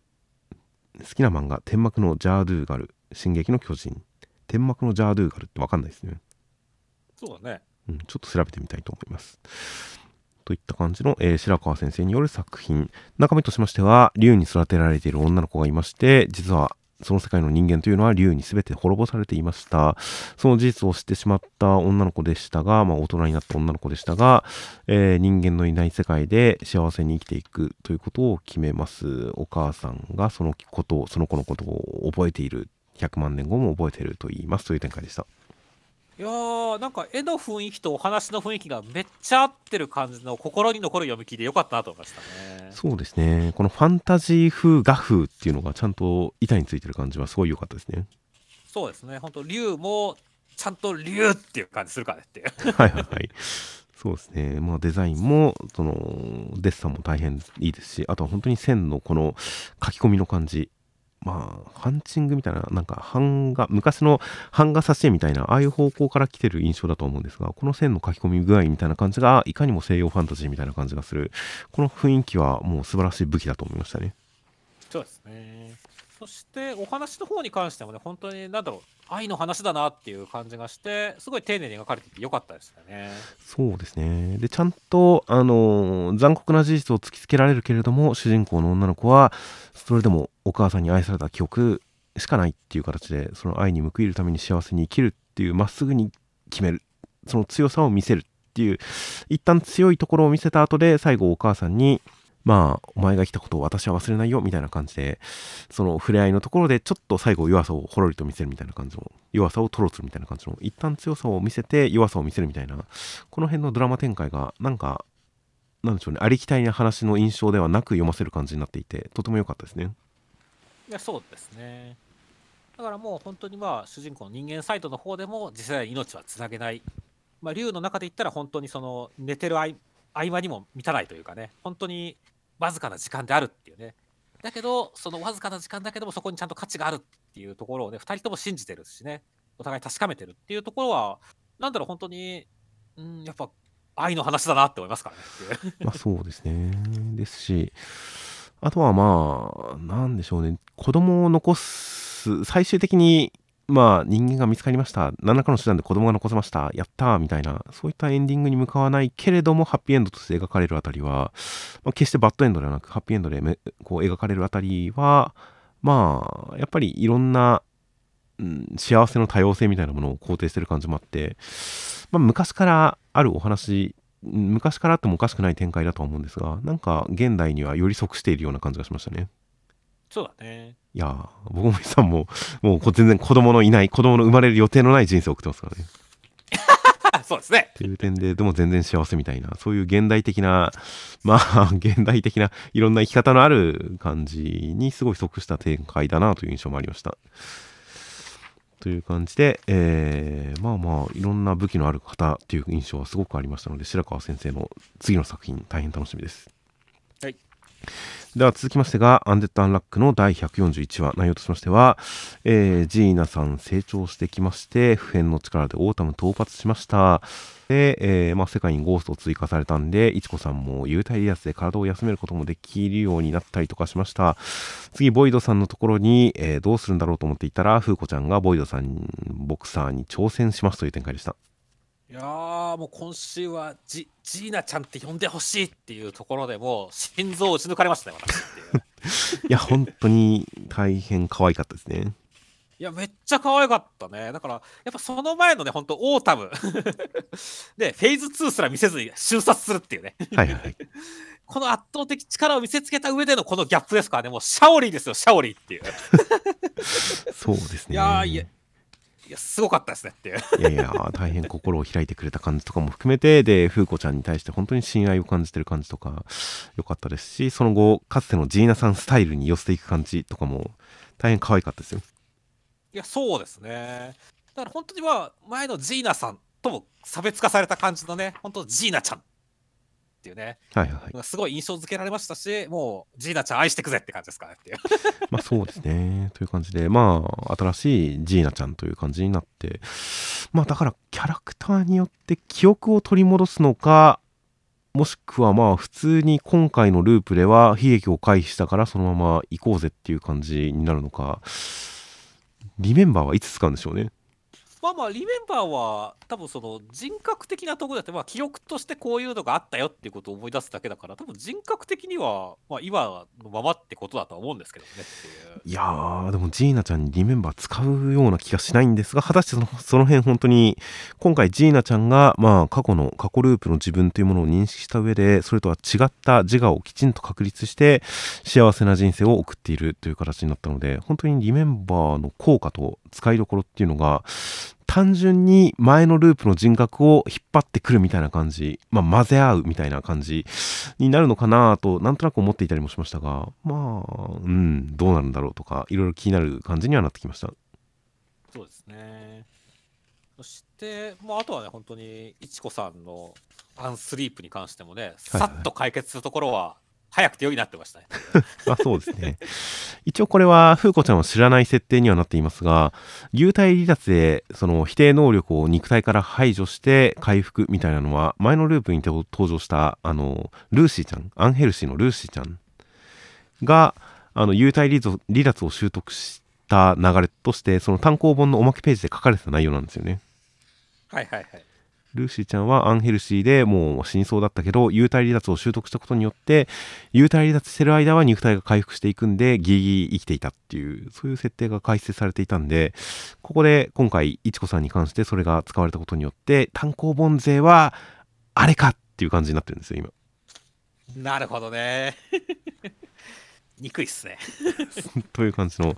なので、これもあらかじめ示されていた設定とかルールを使っってこううまく悲劇を回避するというやっぱなんか グリッチを使ったリアルタイムアタックみたいなそういう展開ですねこれも。いやそしたから本当に相変わらずすげえスピード感でいってるからね。いやこのままだから本当にボイドさんに関してもねあの速攻で落としてデレさせてほしいなって思いましたね。まあそうですね。いやー、ボクシングの試合に臨むという、まあ、実際、実際、ボクシングができるのかどうかに関しては、もう金の力でなんとかなるかもしれませんね。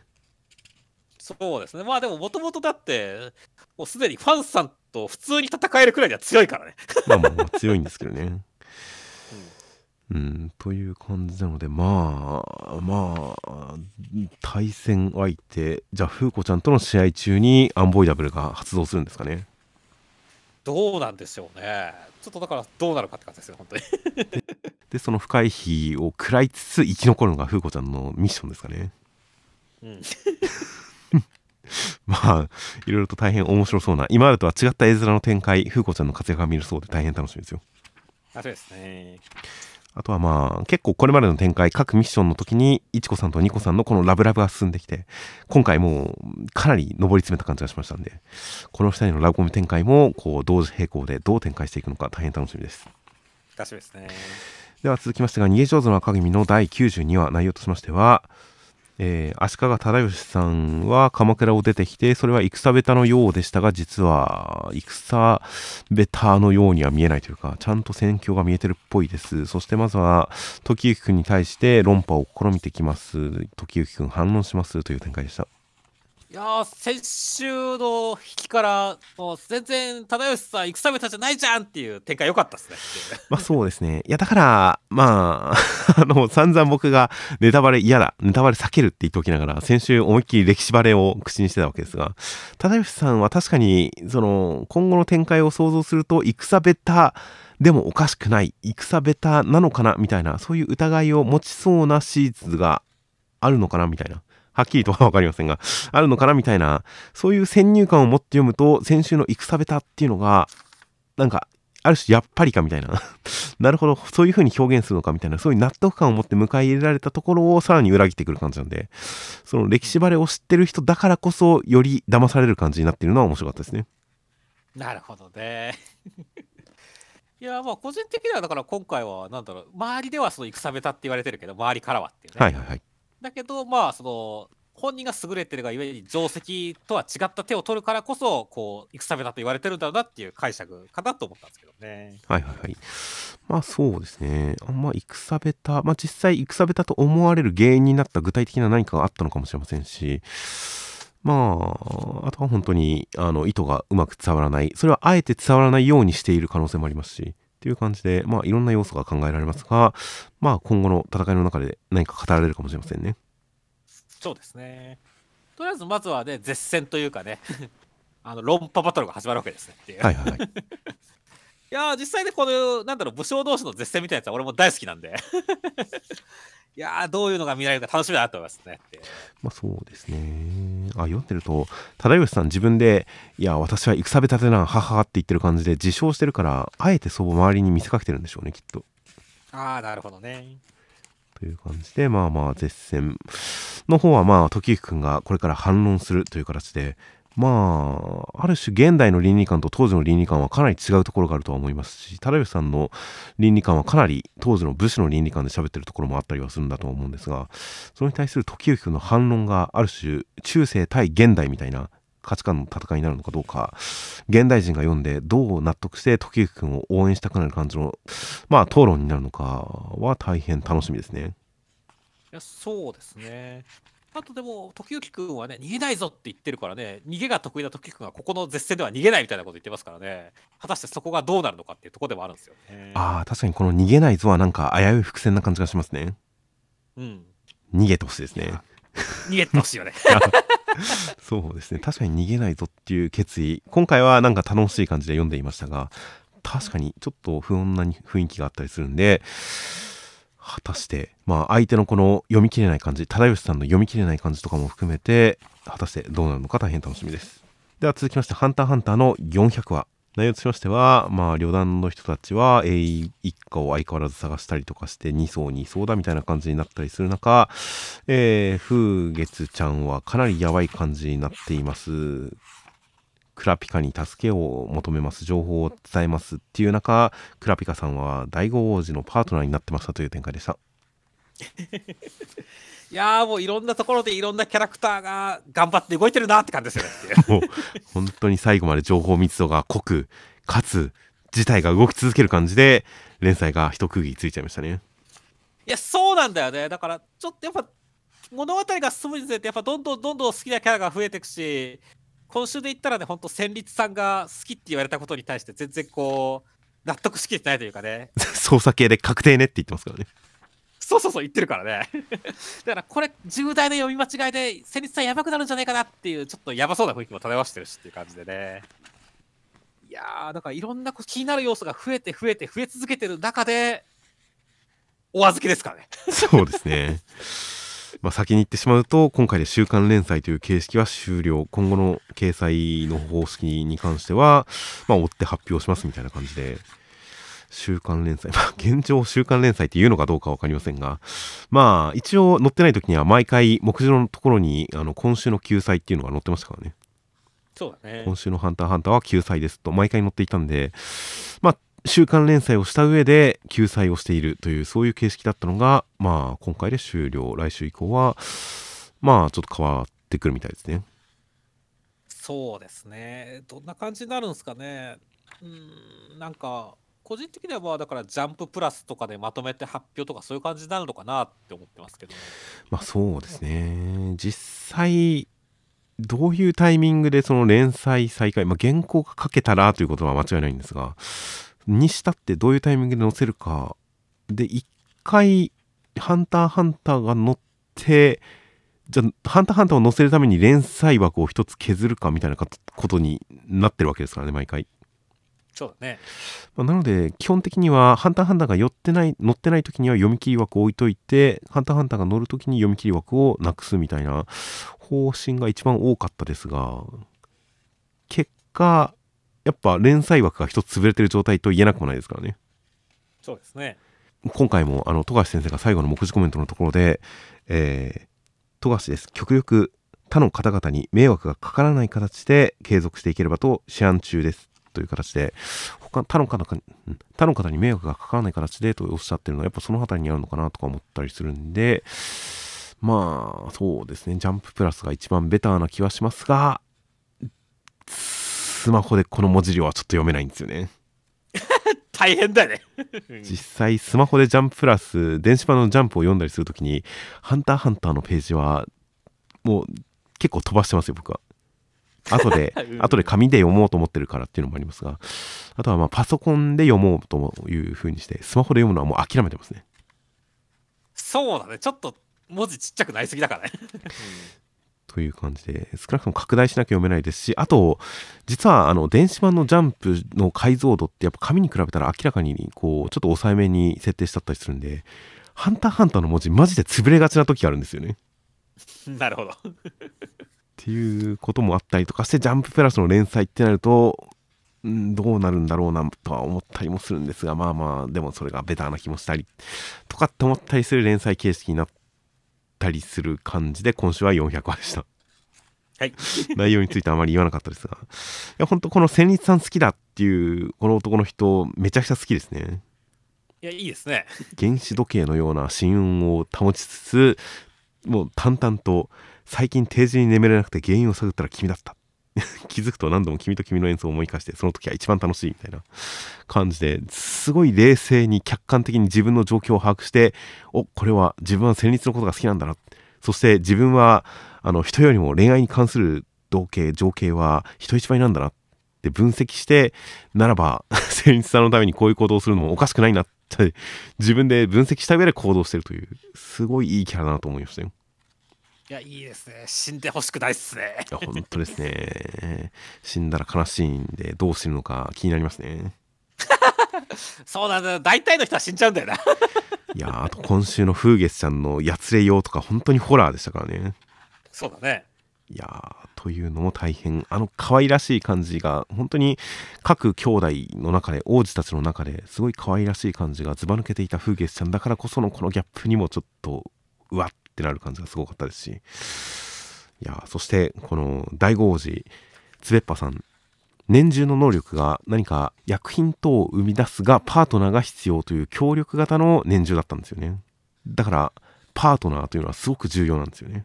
ほうそれがクラピカっていうことなんですね。そうですね。という感じなのでクラピカがよりさらにこの騒動の渦中に食い込んでいく感じになりそうなんでいやー次回が本当に楽しいです 楽しみですね。はあいつになるのかいやー本当に本橋先生には健康に長生きしてこう続きを書き上げてほしいなと思います。はい。では続きましてが大東京ニューメデンの第17話内容としましては、えー、陣太さんもこう木製バットを使ったりとかしまして、えー、宇佐川四姉妹撃破ですという展開でした。いやー、まあ、今週本当に二日酔いでも頑張ってくれた美和子ちゃん、そして友達のために奮起して螺旋丸を出した、ね、ケロルちゃんという形ですごいどちらも尊いって感じでしたねっていう。いやもう本当に可愛かったですね。いや、可愛かったですね。だから、ちゃんとね、やっぱみんな頑張ってる感じっていうのが伝わってくるのよかったと思いましたね。そうですね。もう敵もすごいホラーな表情でやられてくれますしね。そうだね。特に一番この四女というか末娘の子がね、この、まなかちゃんにやられた時のあの表情やばいからねっていう。もう本当にあんなに可愛らしかった四女がもう本当に屍っていう感じに醜い屍っていう感じで倒れてますからね。そうですね。まあ陣太さんが敵を倒すところとかに関してはまあ顎が血入れ飛んだりとか透明になって消えていったりとかまあそれなりに凄惨な描写ですがファンタジー感が強かったのに対してそこのまなかちゃんが四女を倒してるところはそのファンタジー感がないですからね ないね。いやー凄惨な戦いでしたよ本当いやーっていうかさ、ジッタ君の方もさ、まあ、は、ほ、ほぶらなぎはさ、あの、バットだったわけですけども、はいはいはい あのさ、バットで撲殺してるってさ、感じはさ、なんか必殺技があるわけでもなく、普通にボコボコにしてるっていう感じは、なんかヤンキー漫画感あるなと思いました。まあ確かにそうですね効果音がべきんですからねそうそうそう。えー、っていうね、逆に、なんもこう、スタイリッシュさがないっていう、この、泥、泥臭い感じ。確かになんかこうオーラとかが出るわけではないですからねそうなんだよね。ひたすら木製バットで顔面を女の子の顔面を殴ってますからねそうそうそう。だから、このヤンキー感は逆に面白かった。ちょっとダークファンタジー感が出てきましたよねそうだね。うんいやーという感じで結構本当大東京ニューメデン新境地感の強い1話でしたよ、そうですね。だから、このままどうバトル展開になっていくんですかねっていう。まあ、そうですねちゃんと、まあ、戦いの中に本当にケロルちゃんたちのその友情とジンタさんの家族愛っていうものはもうなんでしょうね人を殺して決め台詞みたいな そういうパターンでちゃんとやってきましたからねそうですね。っていう感じでちゃんとテーマ性を保った上でバトル展開という感じなのでまあここからどう次はどんな戦いが待っているか楽しみです。では続きまして高校生活の第116話内容としましては評議部将棋部はディズラーニンドに行きまして楽しんで帰りました。3年生が卒業しても、えー、はるかちゃんとあおいちゃんで続けていこうっていう感じになっています。で楽しい帰り道はるかちゃんのバスの後ろの席に、桐生五冠が座りましてはるかちゃんは言葉で将棋を指しまして、えー決着つかずという展開でした。いやー、バス降ろされた。わ、クソ笑ったねって。降ろされたまあそれ降ろされますよそれは そうだよねって。いやー、めちゃめちゃシリアスだったのにねってね。そうですねいやほんとそこに行く前のこの筧くんが降りるところとかも一瞬えはるかちゃん置いてっちゃうの？なんかついてってあげればいいのにとは思いましたがでももうこの表情筧くんの表情真剣な表情とか気づきのこの感じとかを見てまあやっぱり筧くんははるかちゃんという天才を見送る立場の人なんだなっていうそれを象徴するシーンなんだなっていうふうに飲み込むとグッときましたねいや、そうなんだよね。いやー、だから、すごいいい話なんだよねって。いい話というかね。本当ですねこれまでとこれからみたいな将棋部のこれからとはるかちゃんという才能のこれからみたいなそういうものをすごく暗示する感じのテーマ性に富んだ感じの話でしたねそうだね。いやーだからなんか先週のちゃんとリズラーに関してもねちゃんと前半の方で楽しんでくれたしっていうね。はいはい。は いだからすごいなんか満足感がある先週どっちつかずは嫌だなみたいなことを俺は思ったんですけどちゃんとどっちも満喫してくれたみたいな感じだったんでよかったって感じでしたね。いや本当ですね。特にこの葵ちゃんがなんかすごい女子高生らしい感じのない感じなんか硬派な感じなんか昭和な感じ 泥臭い感じのイメージがすごくあったのがなんか先週とかもディズナーニンドに来た時にあの高校生が遊園地で楽しまなくていつ楽しむんですか？いつはしゃぐんですか？みたいなことを言ってあ葵ちゃんがすごいはしゃごうとしてる楽しもうとしっていうか楽しんでるっていう感じはすごく意外な感じがあってギャップがあってグッときたんですが今週もう葵ちゃんずっと表情はそんなに変えないですがなんかキラキラ瞳を輝かせてるシーンとかありますしですごいあの大会とかも楽しかったって素直に無表情のまま言ってくれたりとかこのすごい実は楽しんでたんですよ感がものすごいグッときましたよ、すごい良かったね。はいはいはいいやーもう青春物語ですよ、高校生家族って感じですよっていう感じでしたねいや。本当ですねいやー先輩が卒業っていう話をするのもああ卒業したのかっていう寂しさがすごく胸に刺さりましたしねうん。でまあ辞めた後も引退した後もまた来てよ遊びに来てよっていう感じもすごく本当にそう思ってるっていう感じ社交辞令じゃなく本当にそう思ってる感じとかが伝わってきてなんか将来が楽しみになるやりとりでしたしでさっきも言った本当筧君がはるかちゃんを送り出す。自分はついていけないけれど見送って送り出す。気をつけろよ。気をつけて帰れよって言って送り出すという感じのすごいその役割彼の役割みたいなものを示唆する展開とかも胸に刺さって大変感動的な将棋編ラストでした。はい。では続きましてマッシュルの第138話。内容としましては、えーマッシュ君まぶたで剣止めて、えー肘打ちして10割っていう展開でした まぶたで剣を飛べばやりすぎでしょって言いました。そうですね。まあでも筋肉だから。それも筋肉ですから、まあ、やれるんですよ。やれるのか？まだこれだったらなんか額が硬いから頭が頭の硬さで止めたぜっていう方がまだ説得力ある気がするんだけどっていう。いやいやいやもう表情筋が強いんですよ。なるほどね。いやーまあまあとんでも感あってよかったねっていう。まあ そうですね。もうそれはフィン君もずっとめちゃくちゃしてるって突っ込みますよ。いやそうですね、まあ、肘は一番硬い。それはズームさんよりも硬いってことですかね。っていう。まあそうですね。最強の矛より硬いですからね。ある簡単ではだってさあのライオさんのスターズよりも肘強いわけでしょっていう。いやもう全然強いですよ。いやすごいね。もう最強だね。確かに最強の矛だねこれはっていう、まあそうですね。でも人体で一番硬いとこ出しちゃいましたからねうん、いやーちょっと次10割に対して次どういう攻撃が効くのかちょっと不安ですね。そうだね。ただまあまあ相手の10割もまだどんな感じかわかんないですからね。そこに対してやっぱ何かしらマッシュ君が思いつくんだとは思いますけどね。まあそうですね。一番硬いところを出したんで、まあ、肘に何か上乗せしてくるのかまた別の方法で攻撃を加えるのか大変楽しみですね。そうですね、まあ、意外とサブミッションとかもあるかもしれませんよ。ああいいですね サブミッション。確かに。硬くなくても効く可能性がありますからね。そうだね。いやーという感じでクレアチンも僕も取ろうかなと思いましたよ本当。まあ大事ですからね体には。クレアチンローディングという本当に魔術魔法使い合戦の中にあると違和感のある単語しか出てこないですね。ですね。クレアチンローディングも大変効果を発揮してるのでこの先もマッシュマッシュ君のマッスルが活躍するのが楽しみです。はい。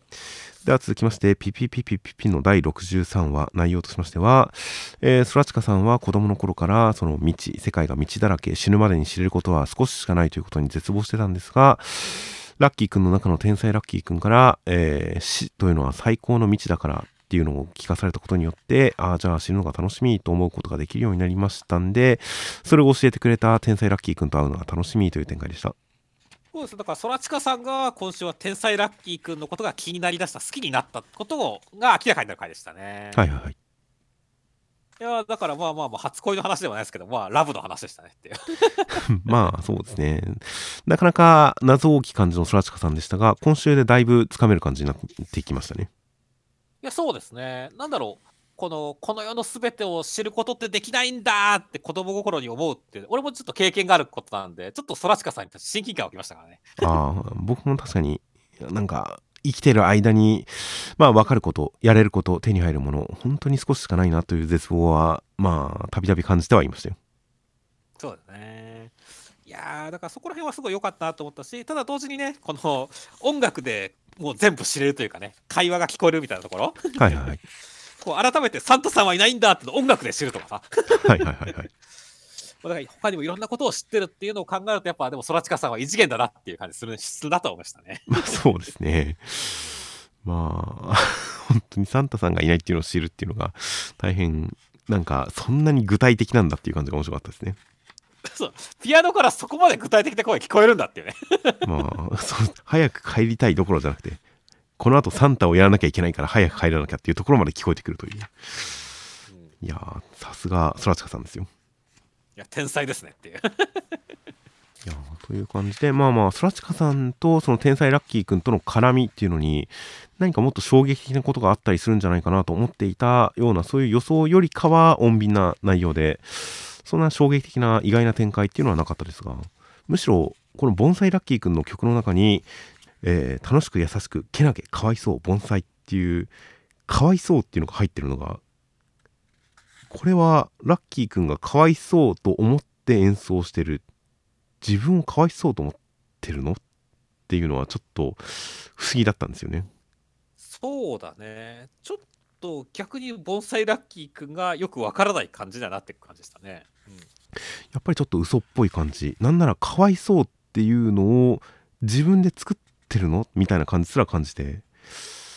うん。楽しく優しくけなげかわいそう盆栽っていうのを曲に乗せてるっていうのがすごい違和感が感じられましたねなんかそうだね。まあまあけなげとかかわいそうとか盆栽っていうのは、まあ、周りから言われたことを反芻してるっていうのかもしれませんけどね、まあ、その可能性が一番まあ通りがいいというかまっとうに判断したら理屈をつけるとしたらそうなんですけどね周りから言われたからそれを自分でも載せちゃってるっていうことだと思うんですがなんか怪しいなという感じはすごく感じてますそうねという感じなので、まあ、天才ラッキーくん、本当に空近さんの回想で、空近さんのことは分かりましたが、天才ラッキーくんのことはやはり相変わらず謎のままだったりするので、ラの鍵盤から聞こえてくるこの言葉というのが、どういうものなのかはまだ分からなかったりするんで、まあ、ひとまず、空近さんがある程度肩がついたので、次、誰のどんなお話が聞こえるのか、墓場で倒れたラッキーくんはどうなってるのか大変楽しみです。では続きまして銀貨と龍奈の第16話内容としましては銀貨さんがシェラザードさんをボコボコにしてシェラザードさん一旦退却しようとしたところを、えー、龍奈ちゃんにこかされて、えー、姉もねさんの前にひざまずきますという展開でした。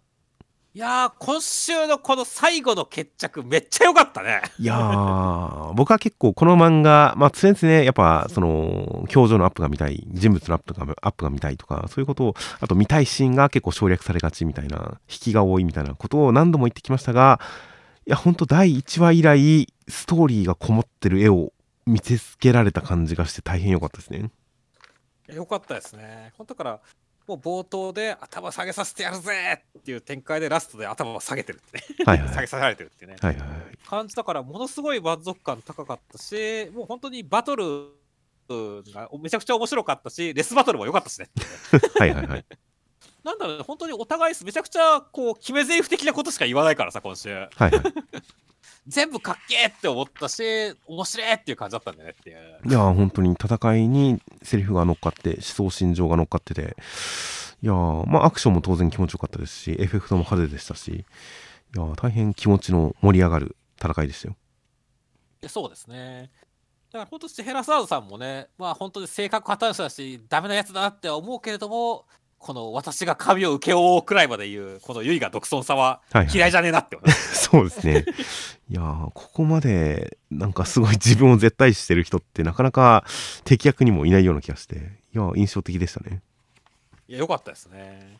まあ、本当それに対して、ね、銀貨さんもねやっぱ自由奔放っていう感じだし、まあ、そこにねちゃんとそのなんだろう根拠っていうところにもねこのリュウダちゃんの階層があったりするとおおはいってなりますからねっていう。そうですね。ゆうなちゃんで、その世界の、まあ、未知みたいなものを発見していたという感じ。いや、子供時代のリュウナさん、あ、子供時代の銀貨さんがどんな感じだったかちょっと見たかったですけどね。そうだね。まあ、シヘラザードさんからの印象が語られて、それも大変印象的でしたし、あとは強くなった後の、あの、銀貨さんの体、まあ、大ちゃんにも軽く出ていましたが、なんか、角が生えてるんですね、やっぱり。そうですね。雪だるまになっても角は生えてますが、人間だった頃からっていうか、人間だったのかどうかも怪しいぐらい面白い見た目してたんですね。そうですね。だからちょっと自分に魔術をかけて変身してる感じちょっとあったかもしれませんねっていう。という感じ人間だった頃のこの銀貨さんが少し垣間見える感じもちょっとワクワクしましたよいやそうですね。だから本当にこうした情報量詰め詰めだったし本当面白かったねっていう。よかったですね シェラザードさんのこのボス形態あの、ボス第2形態みたいな。顔が穴だらけ、レンコン形式になって、腕が6本、8本だかになって、体がボコボコになってみたいな。この感じとかも大変いいクリーチャーデザインでしたからね。いや、そうだね。あの美人顔がなくなる感じとかがもう、なんか、すごい容赦ないなっていう感じが。いや、ほんと今回、この、シェヘラザードさんとのエピソードになってから、各描写が本当に容赦なくなってますからね。そうだね。っていう感じが今週も継続してそれがさらに上向いた感じ。でそれがちゃんと迫力になってる感じも含めていや銀河というのがすごい面白い方向にこう流れ出したなっていう感じがして大変楽しみです。はい。では、えー最後に目次コメントとしまして読み切り残り日白川先生ジャンプに乗れてとても嬉しいです。もっと面白い話を書けるよう頑張ります。というコメントでしたいや、いいですね。向上心ありますね。そうですね。ぜひもっと面白いお話をぜひ読ませていただけたらなと楽しみです。はい。あとは僕とロボコ宮崎先生クラファン目標達成しました。協力ありがとうございます。全力でお返しします。ということでいつの間にかクラファン達成してたんですね。いや、そうみたいですね。まあまあまあ、だから山手線、まあ、俺はちょっと東京済みじゃないので、山手線にはまあ見れないですけど、まあ、はいはい。きっとネットに写真とかアップされるでしょうからね、楽しみだなって思いますね。はい。そして、あとは、まあ、青の箱三浦先生、1年間ありがとうございましたっていう、まあ、今年の挨拶、今週は今年挨拶する人多かったですねっていう。ああ確かにそうですね うん。まあ、その中で、まあ、青の箱の三浦先生、1年間ありがとうございました。来年もよろしくお願いいたします。ロゴポスター貼ってくださいっていう。自分のポスターじゃなくて、ロボコの方を応援するのって感じでしたね。いやー大変謙虚ですね謙虚ですね。確かに。でも今週のこのポスターロボコと千夏先輩両方貼ろうと思ったらジャンプ2冊買うしかないんですね。そうだね。いやーなんで商売上手なんでしょう。ねいやー、憎いっすね。まあ、並べて貼りたいっすよね。確かに。確かにそうですね。並べたらより一層楽しめる感じはしますね。うん。で、あとは、じゃあそうですね、ピピピピのマポロ先生、ちいちゃんか渡るのポケモンになりたいですっていう形で。はいはいはいまあまあ、今のスカーレット・バイオレットの四天王のチリちゃんと、まあ、元祖四天王の渡るっていうことでしょうけどもね。いやー、ポケモン熱、相変わらずマポロ先生高いなって思いますね。ポケモンになりたいっていうちょっと非保護欲求みたいなものものもあるんですねいや、そうですね。いや僕はちょっとあのポケモンあまり詳しくないのでチリちゃんと渡るというのがどういうキャラクターなのかは分かりませんがなんか世話してくれるんですねいや、そうですね。という感じとあとはま年末の挨拶がたくさんありましたという感じで。えでは来週、えー来週も合併号なんで表紙はきっと集合表紙でしょう巻頭カラーは謹賀新年劇場版ワンピースフィルムレッド超絶大ヒットのね巻頭カラーワンピースという形で。年明けもまだやってますからねワンピースフィルムレッドいやー、すごいっすね。超ロングランですね。という感じとセンターカラーが災い転じて福となせ新春万福を告げる超開運ラックバトル読み切りセンターカラーご51ページラックラック島袋光俊先生悪運渦巻く街を救ったのは動画配信者でというちょっと意味がわかんないですね。どうなんでしょうね。ラッキーマン的なノリなんですかね。うん、開運ラックバトルだからラッキーマン的なでもバトルする ラッキーマン的なちょっとわかんないですね。ああ、もしかしたら、こう、ちょっと前にドラマであった岸辺露伴は動かないのじゃんけん小僧みたいな感じになるんですかねっていう。うん、まあ、運を、うん、運で戦う。まあ、ちょっと島袋先生、果たして、まあ、衣食住の意に行くわけではないみたいですからね。そうですね。服の戦いにはならなそうなんで、まあ、果たして次はどういった戦いを描くのか大変楽しみです。あとはコミックス9巻発売鎌倉軍、鎌倉新軍編大好評御礼センターから逃げ上手の若君と、えーテレビアニメ放送直前出張センターから読み切り21ページあやかしトライアングルという形で現在ジャンプラス移籍連載しておりますあやかしトライアングルが、えー出張掲載となるそうです。いや、そうですね。ちょっとジャンププラスでタガが外れてる感じがあるんで、本誌戻ってきて、どこまでタガが外れてるか楽しみですね。そうですね。ちゃんとした力加減のお色気描写になっているのか大変心配ですね。まあ楽しみです。という形で、では先週のコメントの方を見ていきます。えーまずは先週関東からあかね話に関してあかねちゃん知らないこと多すぎないあかねちゃんって素人主人公的な立ち位置だけど実際はそうじゃないから今まで何やってたのってなるっていう感じでまあ そうですねキリンジさんのことも全く知りはしませんでしたしね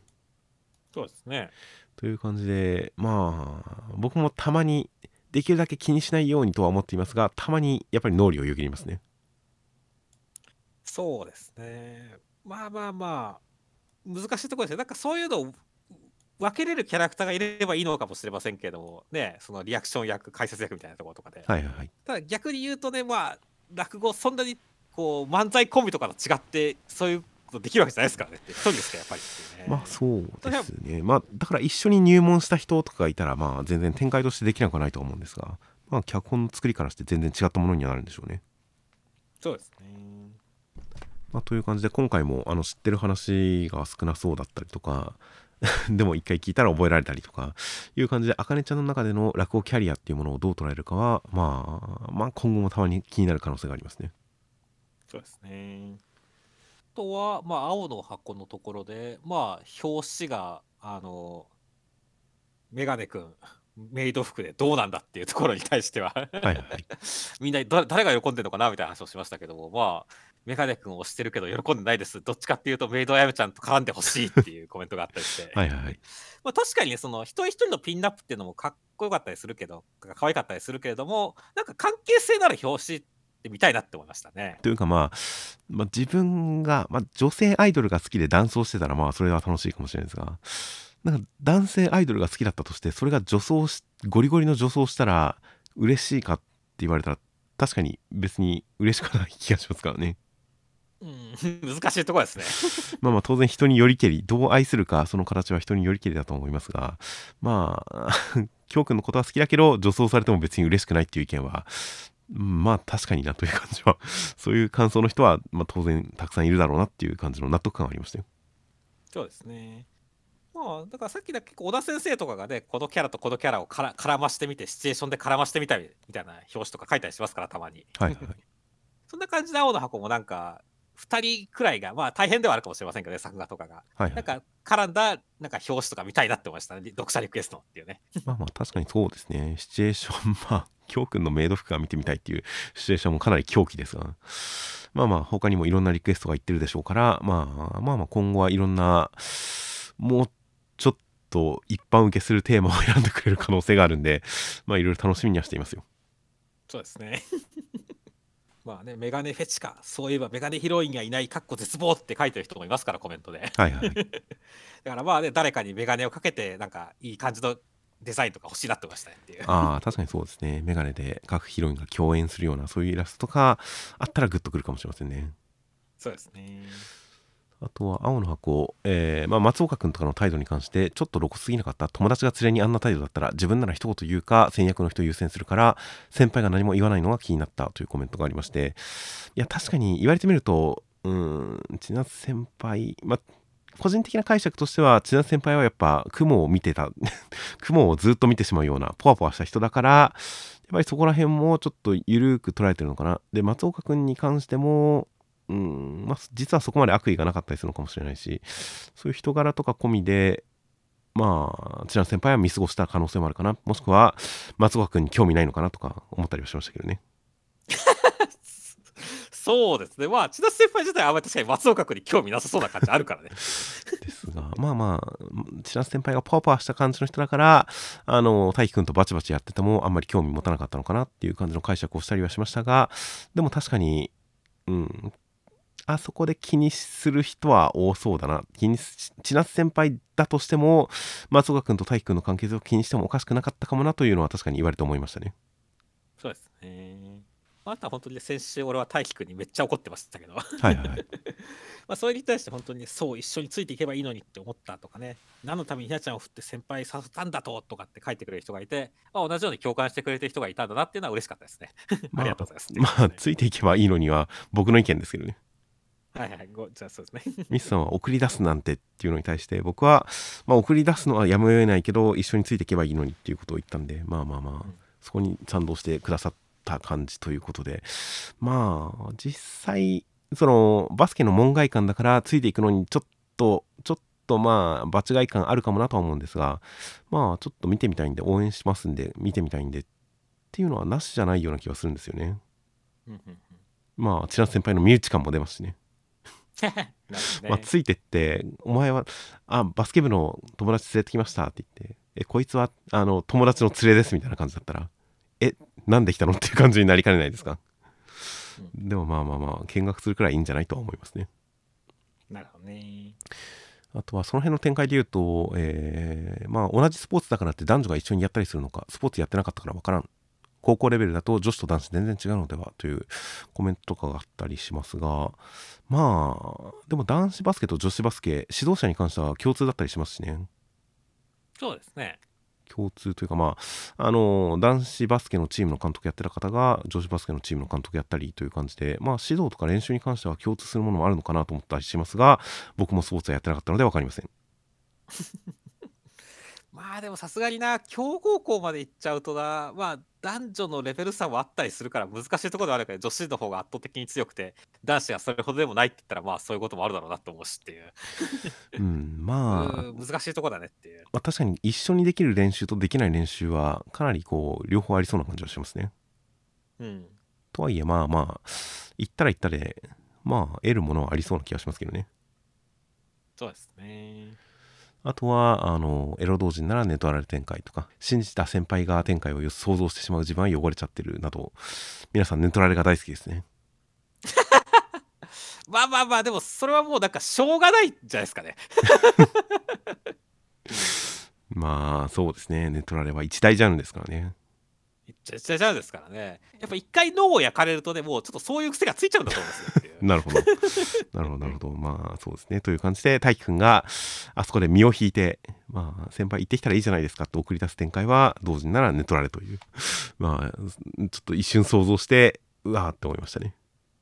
ですね。あとは、坂本デイズ。やっぱり殺練がラスボスなんかね、という。殺練がラスボス展開、意外と僕の中では想像になかったんですが、でも言われてみると、うん、まあ、スラーさんがめちゃくちゃ悪役っぽい感じがするんで、まあ、スラーさんと共闘する展開はないんじゃないかなと思いつつ、スラーさんを倒した後で、実はって言って、殺練が真のボスが、ボス面して出てくる展開は言われてみるとあるかもなとちょっと思いましたよ。そうですね。今週の南雲さんの動きでよりなんかそう思いましたね。うん。だからまあまあ、でも少なくとも殺練自体がなんか敵になるっていうかね、不穏な動きをする感じはありそうだからね。そうですね。という感じで、まあ、壊滅よりは改革してほしいなという意見もあったりしますので、まあ、確かに、まあ、スラさん的な殺練をこう壊滅させようみたいな高校以外にも、今、いろいろと新キャラ、まあ、特に JCC あたりでいろいろと新キャラも増えてきましたから、その辺のキャラクターで、こう、うまく殺練が改革していけたらいいかもしれないですね。そうですね。あとは、夜桜さんの感想、コメントのところで、結局、ファミリーファーストでちょっと閉じた世界な感じあるような夜桜ってというコメントがありまして、まあ確かに、夜桜さんちの大作戦、世界を救うために行動することもありますが、過半数は家族のために戦ってますよね。そうですね。それはまあ決して別に悪いことではなく、まあ、結局誰かを守るために戦うと少年漫画的には真っ当な形になるのでそれが家族であってもまあまあ世界であっても守るために戦うってなると全然いけるんでまあ夜桜さん確かに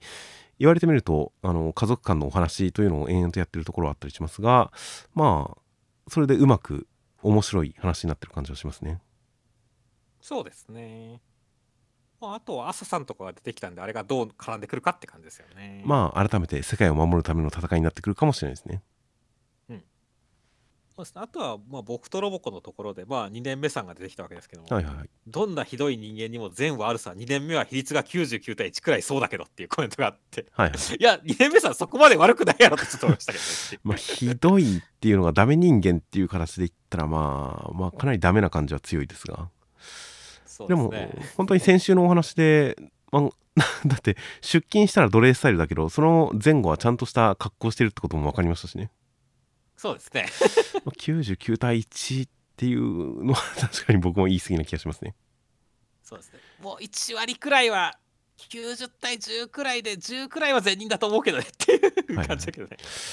ただ、先週のコメントで、2年目さんの本人目線だから、まあまあ、みたいなコメントとか、まあ自分は適当にごまかしてるんだと思ったというコメントですとか、そういった感じで、2年目さんがいい感じに描かれてるけれど、あれは2年目さん視点のお話だからであって、実はそうでもないんじゃないかという。あれで描かれてる2年目さんの姿は信用できないんじゃないかみたいなコメントがあって、ちょっと意表をつかれましたね。そうですね。まあ、ルリちゃんがどう思ってるかにもよりますね、本当にっていう。まあそうですね。まあロボコに関してはたった一人のコメントとボンド君のコメント以外では基本的に炎上してるみたいですね。そうですね。うん。うん、という点確かにまた別の視線から見たら2年目さん 僕が先週肯定したよりかはろくなもんじゃないのかもしれませんが。いやー、でも僕は2年目さんちょっと先週で肯定的に見たその見方で今後は行きたいなと思いますよ。はい。あとはアンデッド・アンラックの、えーまあ過去回想の、まあ、ジーナさんとかのところに関して、えーこれってネトラレに入りますか？というコメントがありまして皆さんネトラレが好きですねいやー、ネトラレではないと思うんですけどね。同一人物とかまで出てくるといろいろとより複雑になってきますからねそうね。まあまあまあ、ジーナさんが救われるだけで泣けるとか、ループどうなるか心配だったけど、毎週楽しいというコメント等ありまして、いや、本当にすごいテンポ感で進む感じですが、もう本当に前のループという積み立てがあるから、大変毎回感動的な感じになってますね。そうですね。あとは、まあ、銀貨と竜太のところで、まあ、ヨナラーの波動を感じる展開とかね。はいはいはい。まあ、爆弾にして目から導火線生やすのは両目は怖すぎとかね、そうですね。うん。やっぱりみんな戦々恐々としつつも、でもやっぱりね、本当に、でも、シェラザード出てきたあたりから割と面白いとかね。はいはいはい。肯定的な意見多いですね。まあそうですねきなポスターはとかね。うん、いはいはい。や、だからいいなって思いましたし、あとは本当、アネモネさんの三つ編みに友達との思い出があって、身長ごまかしと思ってすいませんっていうコメントがあって。はいはいはい。まあ確かにその通りではあるんだけども、でも多分身長ごまかしも入ったと思うなって俺は思うんですよ、ね。そうですね。必ずしもそれは否定されてないんじゃないかなとは僕も思いましたよ。まあまあ、その一石二鳥というかね、一挙両得なのがアネモネちゃんですよって感じですね。はいはいはい。といったコメント等々、他にもいろいろなコメントがありました。という形で、えー先週広告の方が黒沢さん、トミーリーさん、サスタスさん、レインテラさん、ナズキさんの5名の方から広告をいただいております。大変ありがとうございます。ありがとうございました。本当に2022年もありがとうございましたっていう。いや本当ですね。本当今年1年間も大変誠にありがとうございましたという形で、えー一応、まあ、今収録は29日夜で順調に編集したら30日にアップできるかなという感じなんで、えーまあ良いお年を これが新年公開にならないことを祈っていますが、まあ、新年になってから聞く方もいらっしゃると思いますが、まあ、とりあえずひとまず良いお年をと、えーまた来年のジャンプを楽しく読めたらいいなと思っております。はい。はい、来年もよろしくお願いいたしますという感じで、ではお疲れ様でした。お疲れ様でした。